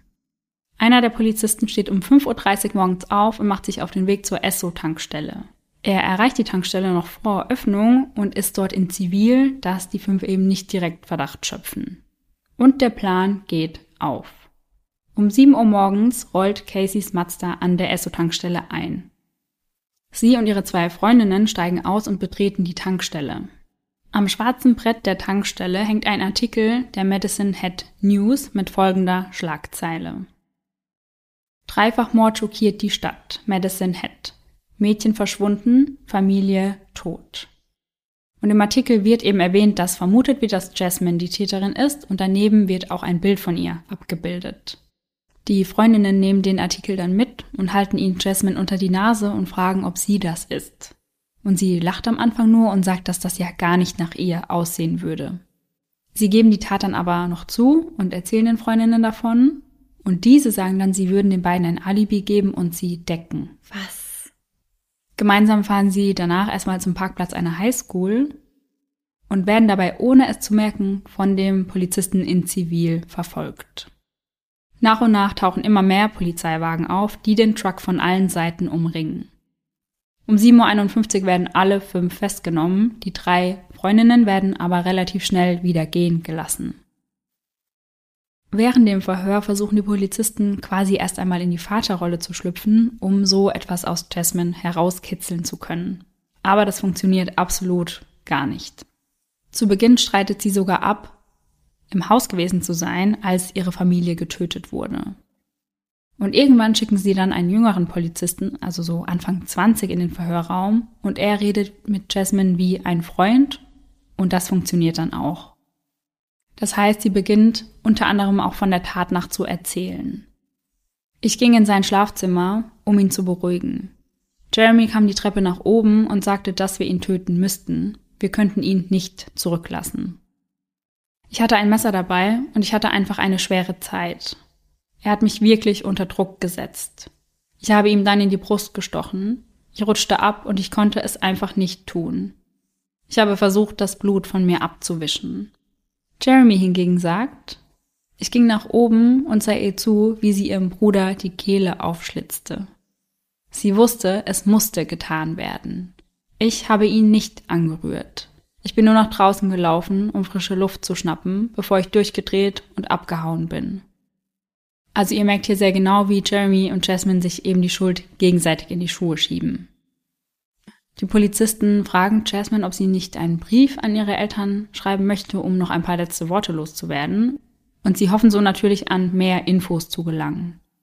Und Jasmine stimmt zu und verfasst folgende Zeilen. An meine lieben Elterneinheiten. Ich schreibe das als Antwort auf die Ereignisse vom Sonntagmorgen. Es ist etwas Schreckliches passiert, etwas, von dem ich denke, dass es alles meine Schuld war. Ihr müsst wissen, dass ich euch alle sehr liebe und ihr in meinen Gebeten seid. Ich wünsche euch Frieden im Summerland. An meinen kleinen Bruder. Ich entschuldige mich, dass du mit anhören musstest, was passiert ist und ich dir so Schmerzen zugefügt habe und du solche Angst hattest. An meine Eltern. Ich hoffe, ihr wisst, dass ich euch, obwohl das alles passiert ist, die ganze Zeit geliebt habe. Ich wünschte, ich könnte alles rückgängig machen. Ich wünschte, es wäre nie passiert. Ich wünschte, ihr wärt jetzt hier bei mir, weil jetzt habe ich niemanden. Ich bete, dass ihr mir und Jeremy verzeihen könnt. Denn er stand unter dem Einfluss von bewusstseinsveränderten Substanzen und er tat es aus Liebe zu mir. Er ist wahrscheinlich die netteste Person, der ich je begegnet bin. Sein Wunsch ist, mich glücklich zu machen. Trotz all der Kämpfe und des gegenseitigen Hasses liebe ich euch noch immer. Es tut mir leid, dass mein Sarkasmus so ernst genommen wurde. Ich wollte euch nie verletzen. Ich bete, dass ihr irgendwie Frieden finden könnt. Und dieses Summerland ist in der Wicca-Religion die Welt, in der die Seelen der Verstorbenen sich ausruhen und sich auf ein neues Leben vorbereiten. Also das ist quasi das, was nach dem Tod bei ihnen passiert. Also wie gesagt, die beiden geben sich ja immer gegenseitig die Schuld, aber die Polizisten sind von Anfang an der Meinung, dass Jeremy eben die größere Schuld trifft, einfach aufgrund des Altersunterschieds. Denn er ist ein erwachsener Mann und er hätte sich eben nicht von einer Zwölfjährigen zu einem Mord überreden lassen müssen. Während die beiden auf ihren Prozess warten, tauschen sie Dutzende Briefe aus und die Ermittler hoffen so natürlich auf noch mehr Infos. Ein Brief von Jeremy an Jasmine lautet Liebes Kuschelhäschen, ich bin sicher, dass du recht hast. Was geschehen ist, ist geschehen. Du brauchst mich nicht um Verzeihung bitten. In der Tat wird unser Reich zu gegebener Zeit vollständig sein. Vor dir war ich halb, jetzt bin ich ganz. Ich kann nicht wieder nur eine Hälfte werden. Du bist der Mond, der nachts durch die Wolken bricht. Du bist alles, was ich brauche. Ich sehne mich danach, deine weiche Haut zu spüren. Ich sehne mich nach deinen Küssen, denn sie machen mich high. Ich hoffe, dass du dich an deine Worte hältst. Ich werde stark bleiben. Manchmal habe ich Probleme nachts zu schlafen, aber ich bin mir sicher, dass der Gedanke an dich mich durch die Nächte bringen wird. Zu gegebener Zeit werden wir wieder zusammen sein. Aber bis es soweit ist, bleib stark. Bewahre die Hoffnung und habe den Glauben. Ich liebe dich von ganzem Herzen, vergiss das nie, meine Liebe. Bis wir uns sprechen, XOXOXO, Jeremy. In einem weiteren Brief fragt Jeremy Jasmine, ob sie ihn heiraten möchte. Und die Antwort könnt ihr euch sicher denken, denn diese lautet ja. Doch Jeremy bekommt nicht nur Briefe von Jasmine, sondern auch Dutzende Bewunderungsbriefe von jungen Frauen und Mädchen. Sie versammeln sich teilweise vor dem Gefängnis, um für seine Freiheit zu demonstrieren, denn, Achtung, haltet euch fest, er hat ja aus Liebe getötet und Liebe sollte kein Verbrechen sein. Ja, sehe ich auf jeden Fall auch so. Ja, ich auch. Nicht. Und der Fall ist auch deswegen so außergewöhnlich, weil in den seltensten Fällen Mädchen ihre Eltern töten. Also in 96 Prozent der Fälle sind es Jungs, die ihre Eltern töten. Wenn Mädchen diese Taten begehen, leiden sie meist an einer Psychose, was bei Jasmine nicht der Fall war, und meist sind sie auch älter, als Jasmine es war. Jasmines Prozess beginnt im Mai 2007, sie ist also mittlerweile 13 Jahre alt. Sie plädiert auf nicht schuldig, denn sie habe unter dem Einfluss von Jeremy gestanden. Es werden viele Zeugen geladen, einige belasten sie und einige nicht. Bevor der Prozess losgeht, wird sie noch psychologisch untersucht und bei ihr wird unter anderem eine Verhaltensstörung diagnostiziert. Grob zusammengefasst handelt es sich dabei um ein auffälliges Verhaltensmuster, was unangemessen und nicht zielführend ist. Und typisch dafür ist ein affektives Verhalten, also darunter zählen kurze und impulsartige Gefühlsregungen wie Zorn, Hass oder auch Freude. Das Urteil fällt am 9. Juli und Jasmine wird für alle drei Morde für schuldig befunden. Und das macht sie zur jüngsten Person in der kanadischen Justizgeschichte, die für Mehrfachmord schuldig gesprochen wurde. Und da Jasmine zum Zeitpunkt der Tat nicht älter als 14 Jahre alt war, greift bei ihr der Youth Criminal Justice Act, also das Jugendstrafgesetz. Das gibt es in Kanada seit dem 1. April 2003 und das besagt eben, dass Personen unter 14 Jahren nicht als Erwachsene bestraft werden dürfen. Ach krass, und das gibt es erst seit 2003. Ja, also in dieser finalen Form, sag ich mal. Ach so, okay. Die Höchststrafe, die im Zuge des Youth Criminal Justice Act verhängt werden darf, sind zehn Jahre. Jasmine erhält dann am 8. November ihr Strafmaß und es sind eben diese zehn Jahre. Aber sie hat ja schon 18 Monate in U-Haft verbracht und diese werden damit auch verrechnet. Die ersten sechs Jahre ihrer Strafe verbringt sie in einer psychiatrischen Klinik, in der sie eine umfassende Therapie bekommt. Die übrigen vier Jahre darf sie auf Bewährung schon raus, allerdings unter sehr starker Kontrolle. Also sie lebt da in einer Gemeinschaft, die eben kontrolliert wird, aber sie soll sich schon etwas in die Gesellschaft eingliedern. Und aus diesem Grund besucht sie zu dieser Zeit auch bereits Kurse an der Mount Royal University in Calgary. 2012 wird veröffentlicht, dass ihre Rehabilitation sehr, sehr gut verläuft und sie große Fortschritte macht. Sie würde Reue empfinden, die auch als echt eingestuft wird.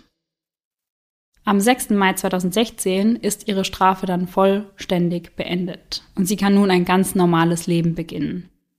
Und um dieses auch wahrnehmen zu können, ändert sie 2017 dann ihren Namen. Richter Scott Brooker glaubt nicht, dass Jasmine wieder rückfällig wird und er hat folgende Worte für sie.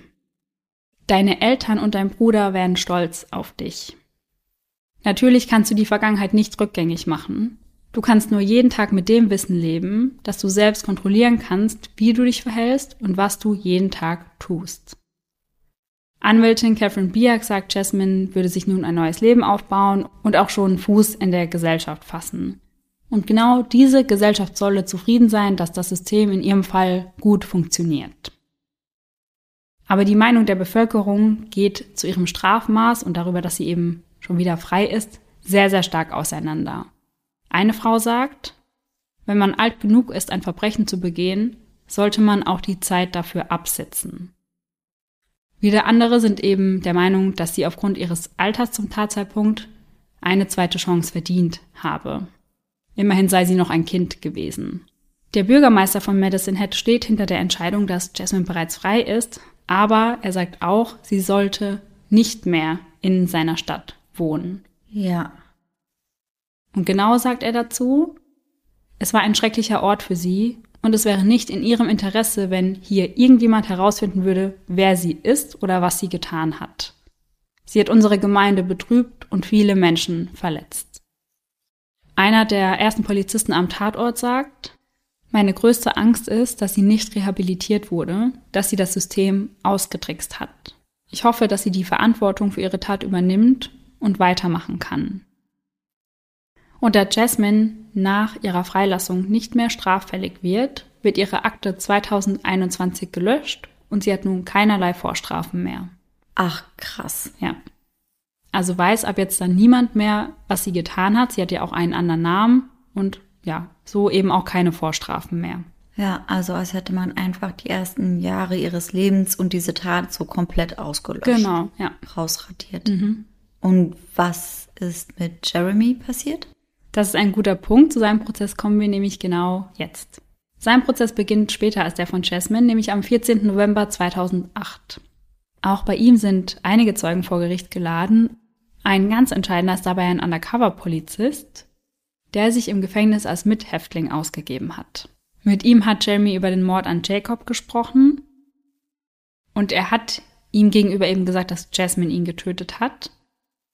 Viele vermuten später aber, dass er die Story einfach anders erzählt hat, damit er sich im Gefängnis besser schützen kann. Und ich glaube auch, dass gerade bei dem Kleinen viele das als besonders schlimm empfunden Ja. hätten. Und wenn du dann ein Kindermörder bist, Ja, dann ist deine Stellung und dein Ansehen im Gefängnis wahrscheinlich noch mal etwas schlechter. ja, da stehst du dann ganz, ganz unten an der Kette, sag ich mal. Ja, ja, glaube ich auch. Jeremy plädiert auf nicht schuldig, er habe aus Liebe und Selbstverteidigung gehandelt. Also er sei ursprünglich nur zu ihr nach Hause gegangen, um das Gespräch mit ihren Eltern zu suchen. Da finde ich es aber ganz schön merkwürdig, wenn das seine Intention war, dass er durch das Kellerfenster einsteigt, Ja. mitten in der Nacht, Mhm. eine Skimaske aufhat, Handschuhe an Ja. und zwei Messer dabei. Ja, ganz genau, das macht man ja immer so. Ja, genau. Und genau aus diesen Gründen kauft ihm das auch niemand ab.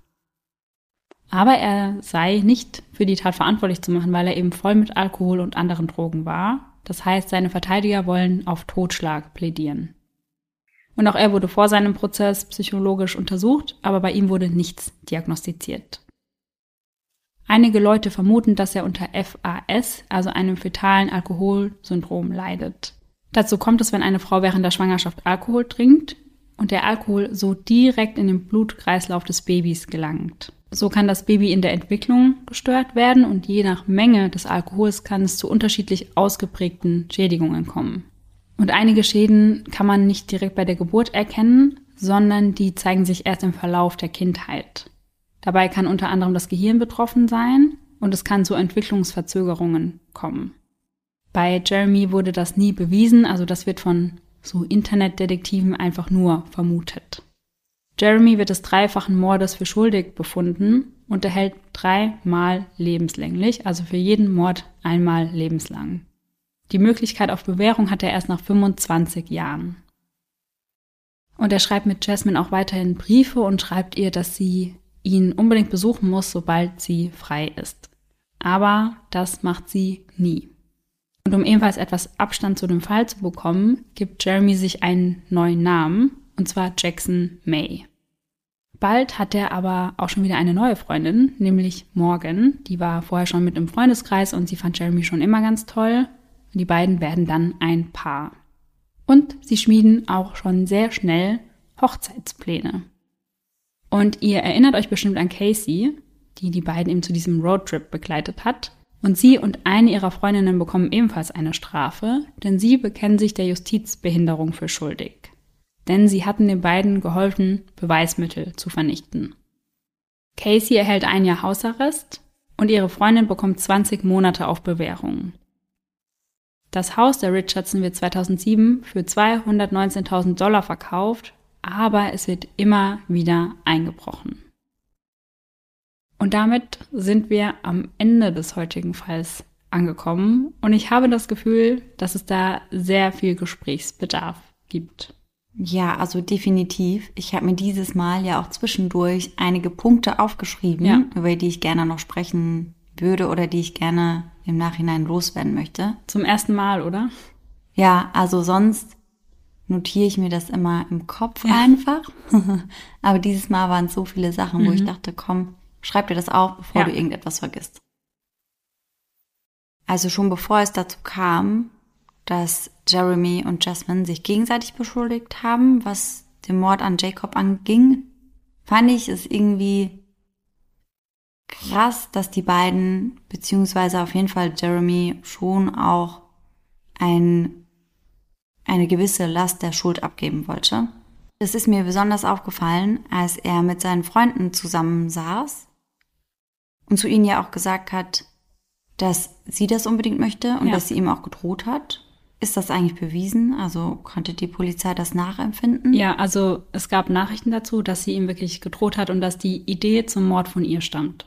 Okay, also ja, also ich finde das auf jeden Fall krass, dass er das aber trotzdem so hingestellt hat, als hätte er dann keine andere Möglichkeit. Ja. Mhm. Also das fand ich voll heftig, weil er sagt ja dann irgendwie, ja, also sie verlässt mich halt sonst und sagt seinen Freunden dann, hey, ihr könnt sie ja abhalten, dann würde er das ja auch nicht machen müssen. Ja, das hat, also es wird vermutet, dass es den Hintergrund hat, dass Jeremy in seiner Kindheit gar keine Liebe erfahren hat mhm. und dass er von Jasmine eben dieses Gefühl bekommen hat und er das auf gar keinen Fall wieder verlieren wollte. Ja. Und vielleicht hat er dann zu seinen Freunden gesagt, hey, versucht ihr mal sie abzubringen, weil dann hätte sie ja nicht sauer auf ihn sein können direkt. Ja, okay. Ja, verstehe ich. Aber fällt mir sehr, sehr schwer, das nachzuvollziehen. Ja. Weil, also in dem Moment dachte ich mir einfach nur, ey, du musst das nicht machen. Ja. Und du brauchst das auch vor deinen Freunden nicht so hinstellen, als hättest du keine andere Wahl, es zu tun. Ja. Und irgendwie bürgt er ihnen ja auch die Last damit auf, so, hey, versucht ihr sie abzuhalten. Ja. Und im Nachhinein, ich glaube, das ist ganz oft so, wenn sich das schon irgendwie so anbahnt, werden die sich wahrscheinlich sowieso als mitschuldig oder nicht unbedingt mitschuldig, aber sie werden sich auf jeden Fall denken, Mist, hätte ich das mal ernst genommen, ja. hätte ich das verhindert, hätte ich doch irgendwas gesagt oder gemacht. Und ich finde dadurch, dass Jeremy ihnen das ja sogar so gesagt hat, weiß nicht, also finde ich irgendwie nicht richtig, dass er ihnen da so die Last auf die Schultern legt und sagt, ja, ihr hättet das ja auch verhindern können. Ja, total, das so ein bisschen von sich weg schieben. Ja, genau. Und das machen die beiden ja dann aber mhm. auch in den Verhören. Und da habe ich mich dann genau in dem Punkt total bestätigt gefühlt, dass das ja irgendwie wollen sie die Schuld nicht so richtig auf sich nehmen. Ja. Und Jasmine sagt auch später, sie schreibt ja auch in dem Brief an ihre Eltern, dass es ihr leid tut, dass ihr Sarkasmus zu ernst genommen wurde. Genau. Denn sie sagt auch, das waren einfach so dahingeredete Floskeln. Sie hätte nie gewollt, dass ihre Eltern wirklich getötet werden. Ja, aber sie hätte das ja auch noch stoppen können. Ja. Also er hat ja diesen Tannenzapfen an ihr Fenster geworfen. Und spätestens da hätte sie ja dann merken müssen, okay, es wird ernst. Ja. Und hätte entweder zu Jeremy sagen können, nee, ja. machen wir nicht. Oder hätte ihre Eltern warnen können. Ja. Oder hätte die Polizei rufen können. Also sie hat das ja auch zugelassen. Ja. Ist ja nicht so, dass sie der irgendwas gesagt hätte, was sie nicht so gemeint hat, Mhm. so wie sie es im Nachhinein hinstellt. Ja. Und das dann halt deswegen passiert wäre.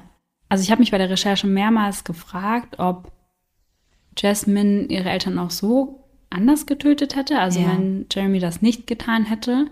Und ob Jeremy jemals jemanden getötet hätte, wenn Jasmine nicht gewesen wäre. Also ob das einfach diese Kombi war, dass die gesagt Ja. hat, mach das, er hat's gemacht und wenn sie niemanden gehabt hätte, der es für sie gemacht hat, hätte sie es wahrscheinlich nicht gemacht. Und er hat's ja. vermutlich wirklich gemacht, weil er sie nicht verlieren wollte.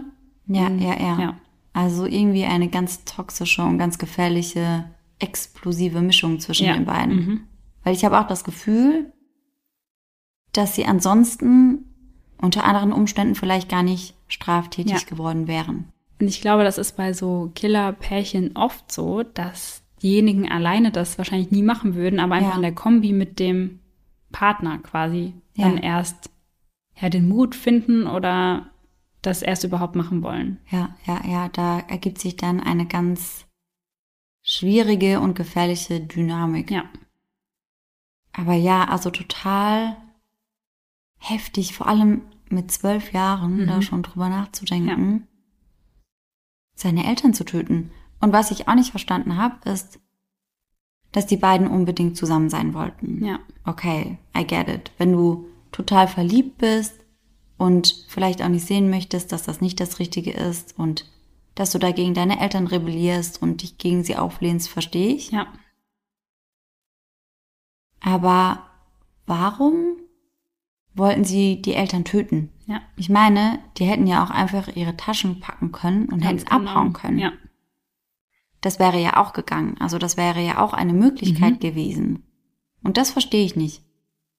nee, ich auch nicht, weil wie du sagst, klar kann sie mit ihren zwölf Jahren vielleicht noch nicht sehen, warum es so schlimm ist, mit einem ja, erwachsenen Mann eine Beziehung zu führen, Ja. weil das kann sie da eigentlich noch nicht sehen.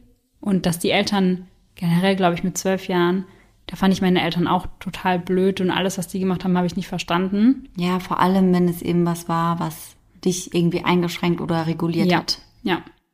Und aber dass man wirklich dann diesen Gedanken fasst, das ist halt schon eine ganz andere Hausnummer einfach.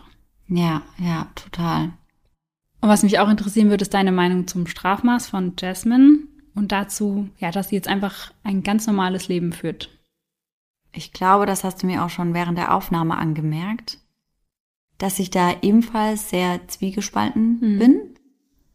Weil auf der einen Seite, klar kann ich verstehen, dass sie eben sagen, hey, sie war so ein junges Mädchen, sie konnte wahrscheinlich gar nicht das Ausmaß ihrer Tat verstehen. Und wahrscheinlich hat sie aufgrund ihrer Verhaltensstörung vielleicht halt auch, ja, vielleicht war sie gerade in einem besonderen Wutmoment oder in einer Phase, wo das eben so extrem sichtbar war. Und dass sie da dann vielleicht nicht rational oder vernünftig gehandelt hat, das kann ich verstehen. Dass man eben sagt, hey, wir können keine Zwölfjährige ihr ganzes Leben lang hinter Gittern stecken. Ja.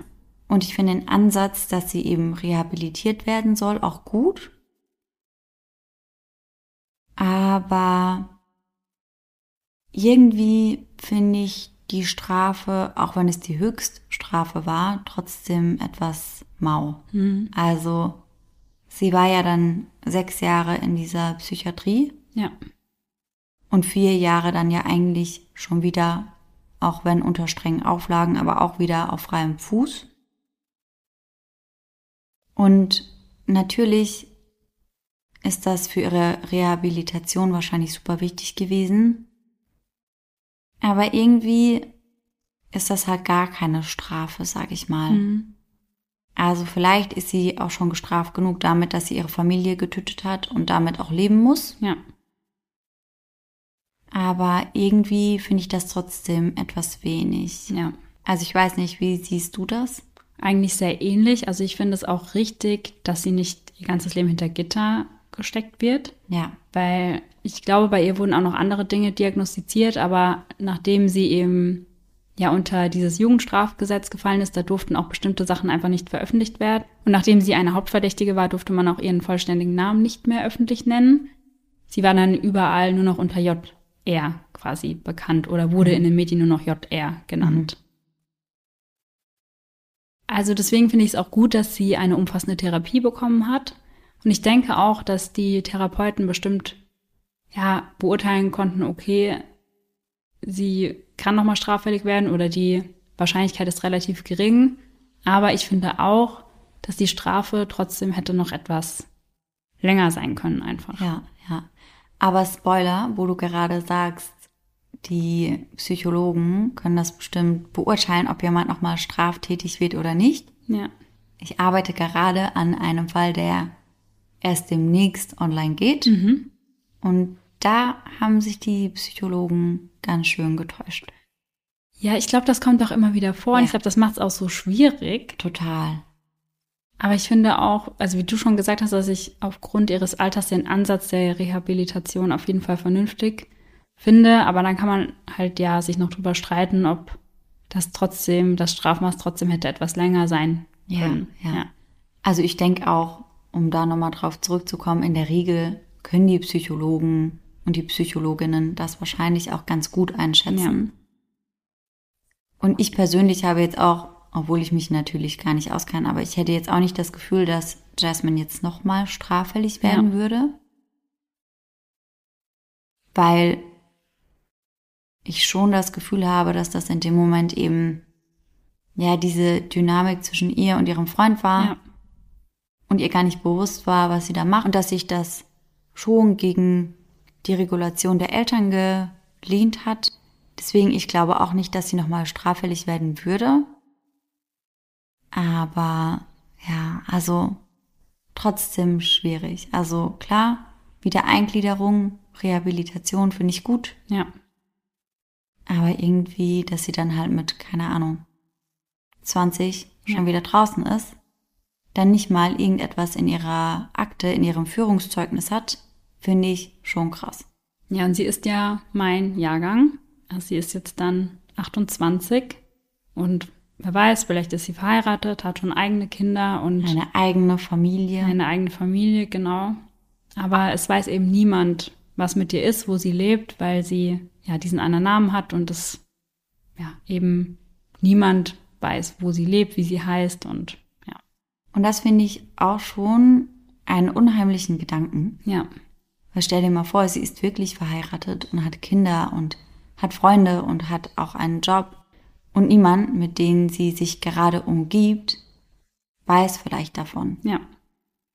Und das ist irgendwie unheimlich. Ja, das finde ich auch. Also ich kann mir vorstellen, da gehen die Meinungen wirklich total krass auseinander. Also auch in der Recherche. Ich habe so viele unterschiedliche Meinungen dazu gelesen. Und deswegen hat mich deine Meinung total interessiert.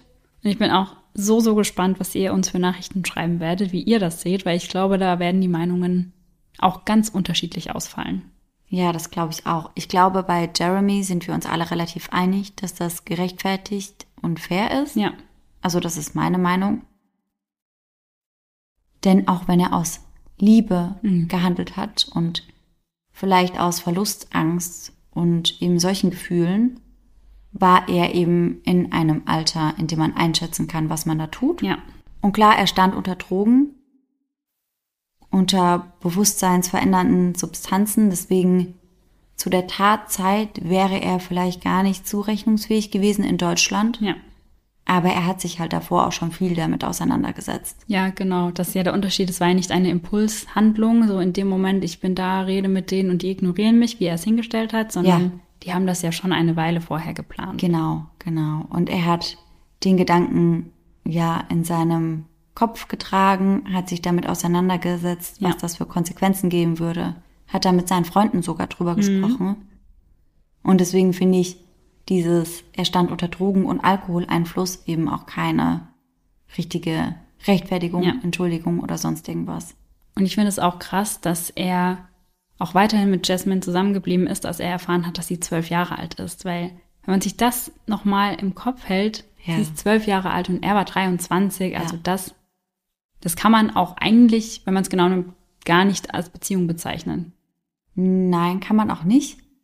Und da komme ich zu einem Punkt, den ich mir auch aufgeschrieben hatte. Ja. Denn ganz am Anfang des Falles musste ich viel an eine Doku denken, die ich auf Netflix geschaut. Mhm. Und ich glaube, du hast sie auch geschaut. Die heißt Abducted in Plain Sight. Ja, ja. Und für alle, die die nicht geschaut haben, da geht es eben um eine Familie. Und ich glaube, das sind auch Vater, Mutter und drei Kinder. Ich glaube, das sind alles Mädchen. Ja.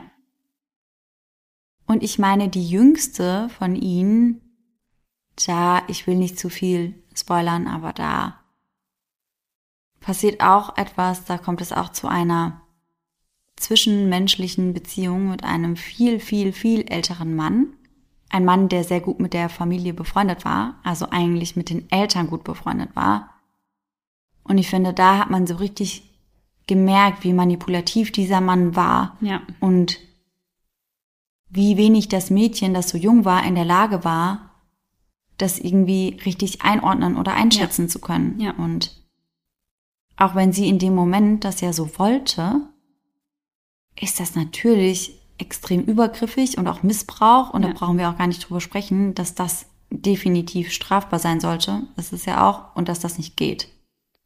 Weil es ist ja wirklich so, dass du in dem Alter das als Kind nicht einschätzen kannst. Und wenn du lernst ja als Kind, was Erwachsene sagen, prinzipiell, das stimmt. Also du Ja. glaubst ja Erwachsene, was sie sagen. Dass sie da auch ganz falsche Werte vermittelt bekommen, einen ganz falschen Bezug zu sexuellen Handlungen, weil es wird ja dann gesagt, das ist ganz normal, dass wir das machen, obwohl Ja, es ja. eben nicht ist. Und in der Doku war sie ja wirklich irgendwann an einem Punkt, dass sie gesagt hätte, sie sei in ihn verliebt, was natürlich absolut gar nicht sein kann. Das ist ja eben diese Manipulation, dass sie das irgendwann Ja. denkt. Genau. Und ja, das ist schon echt ziemlich heavy gewesen. Ja, also ich fand die Dokumentation auch richtig, richtig krass. Da sprechen ja dann auch die Eltern. Und ich glaube, sie selbst spricht da auch. Ja, mhm. Also auf jeden Fall eine große Empfehlung. Aber das ist auf jeden Fall keine leichte Kost. Also Ja. ich fand das richtig schlimm. Auch der Papa, wie der da saß und Boah, geweint ja, hat. ja. Also ganz, ganz furchtbar. ja, Aber da sieht man eben auch nochmal ganz gut, dass Kinder bis zu einem gewissen Alter da gar nicht fähig für eine Beziehung ja. in dieser Art sind. Ja, genau. Und da kann man auch nicht sagen, ja, sie wollte das doch so, Ja. wo, weil nein, sie wurde manipuliert und sie dachte, sie wollte das so, aber das Ja. ist halt ein sehr großer Unterschied. Das ist ein Riesenunterschied, weil also dieser Mann hat ihr ja dann irgendwann auch erzählt, sie müssten sexuellen Kontakt haben, um die Welt zu retten. Genau. Und ihr da Sachen in den Kopf gepflanzt, Ja, die ja wirklich nicht mehr von dieser Welt waren. nein. Also wirklich ganz, ganz furchtbar. Ja, Und ich habe ja auch am Anfang der Folge irgendwann gesagt, dass Jasmine auch viel älter aussah, als sie war. Also Ja. als ich mir Fotos von ihr angeschaut habe, hätte ich sie auch locker auf 15, 16 ja, geschätzt. ja, ja. Ich habe mir das auch angeschaut jetzt mittlerweile Ja. und ich hätte sie auch als deutlich älter eingeschätzt. Und deswegen glaube ich Jeremy sogar, dass er am Anfang dachte, sie sei 15 oder 16. Ja, Aber wie gesagt, ab einem gewissen Zeitpunkt kannte er ihr wahres Alter und dann hätte er spätestens da die Reißleine ziehen müssen. ja, er hätte sich dann einfach distanzieren müssen. Ja. Und ich meine, das ist ein großer Unterschied zu der Doku, die wir eben besprochen Ja, haben, weil da war das ganz, ganz offensichtlich. Und da hätte es auch keinen Unterschied gemacht, ob sie 15 oder 16 oder 8 oder 12 ist, weil der Mann über 50 war, ja, glaube ich. Ja, Vielleicht auch über 40, aber auf jeden Fall sehr alt schon. Also zu alt für sie auf jeden Fall. ja, ja. Und dass das von vornherein eine manipulative Beziehung war, das steht, glaube ich, auch außer Frage. Das können wir Jeremy so ja nicht vorwerfen. Also Ja. wenn er dachte, sie ist 15 oder 16, dann war das schon nochmal eine andere Geschichte, ein anderer Anfang. Ja, Aber ab einem gewissen Punkt hätte er einfach sagen müssen, das geht nicht. ja, weil sie war halt einfach noch ein Kind. Ja. Also das ist wirklich, ja, also man kann die Eltern auf jeden Fall gut verstehen, dass sie da komplett außer sich waren, dass sie davon Ja. erfahren haben. Ja, ja, ja. Aber was ich auch sagen muss, das überrascht und schockiert mich immer wieder, dass auch Jeremy hier wieder Liebesbriefe und Bewunderungspost und sowas bekommen hat. Das Ja. kann ich einfach nicht verstehen. Ich werde das auch nie verstehen. Und vor allem, dass dann gesagt wird, er soll freigelassen werden, weil er aus Liebe gehandelt hat. So, also- warum? Er hat trotzdem drei Menschen getötet. Ja. Oder zwei. Ja. Ja, und ich glaube, das ist manchmal so ein ganz verkorkstes Bild von, wenn man sich liebt, dann wird man alles füreinander Ja. tun. Aber, I'm sorry, nicht morden. Ja. Also irgendwo hört es halt auch mal auf. Ja, ey, total. Und das hat nichts mehr mit Romantik oder Liebe oder sonst irgendwas zu tun. Das Ja, ist einfach nicht. krank. Ja. Das ist nicht normal. Ja, der Fall ist wirklich total heavy, finde ich, also in ganz vielen Aspekten. Wie wir gerade gemerkt haben, es gibt ja ganz viele Punkte, über die man total viel noch sprechen kann. Also ja, also auch etwas, was man vielleicht ein bisschen noch verdauen muss, ehrlich gesagt. Auf jeden Fall. Und an dieser Stelle folgt jetzt wieder unser Gänsehaut-to-go-Moment.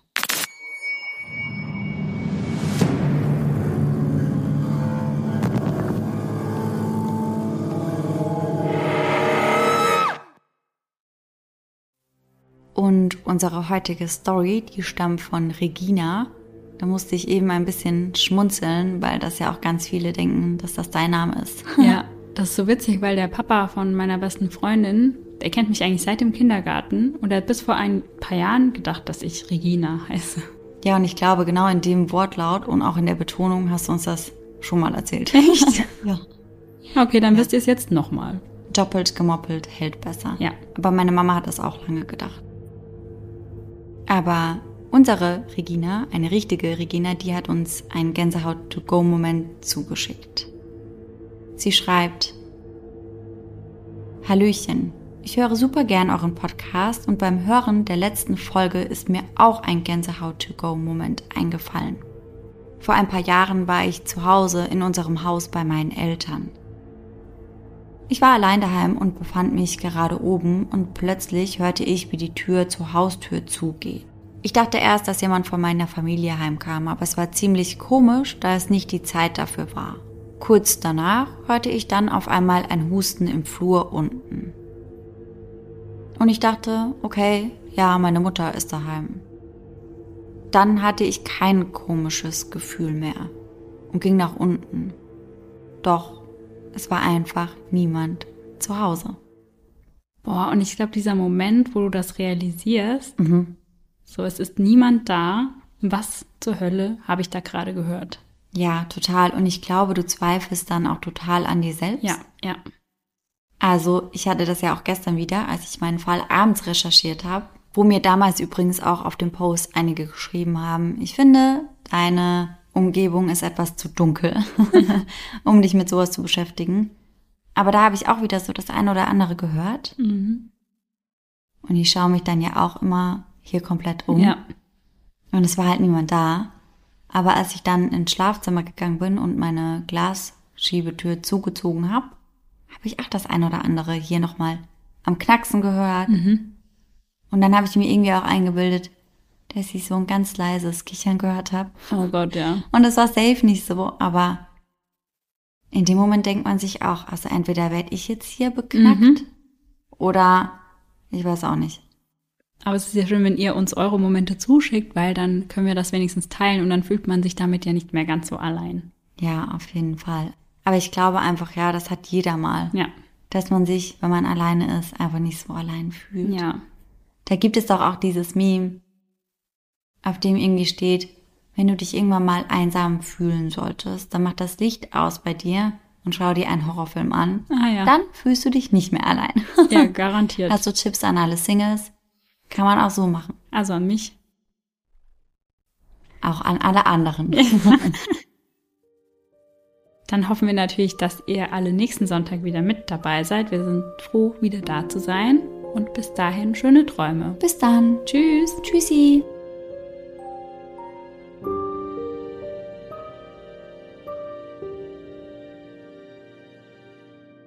Ich weiß noch, dass wir früher voll oft, wenn bei uns jemand kam zu Besuch, meine Mama ist ja manchmal so antisocial, die hat dann einfach keinen Bock.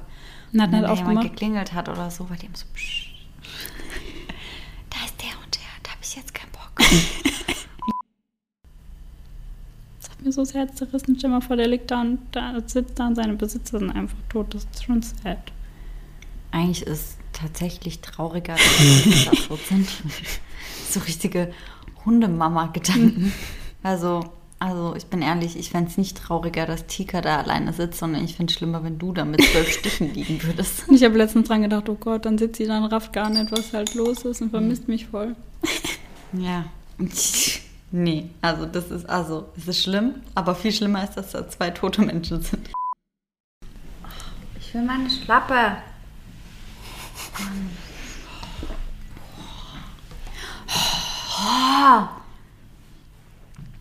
Mann.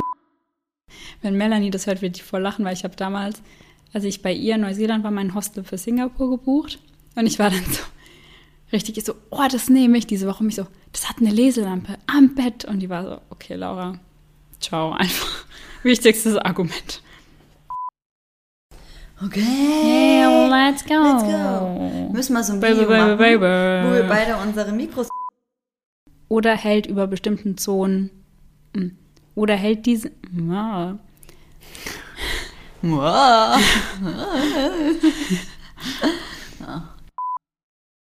Wie ich hieß es peinlich. Siehst du? Player Lady Lau.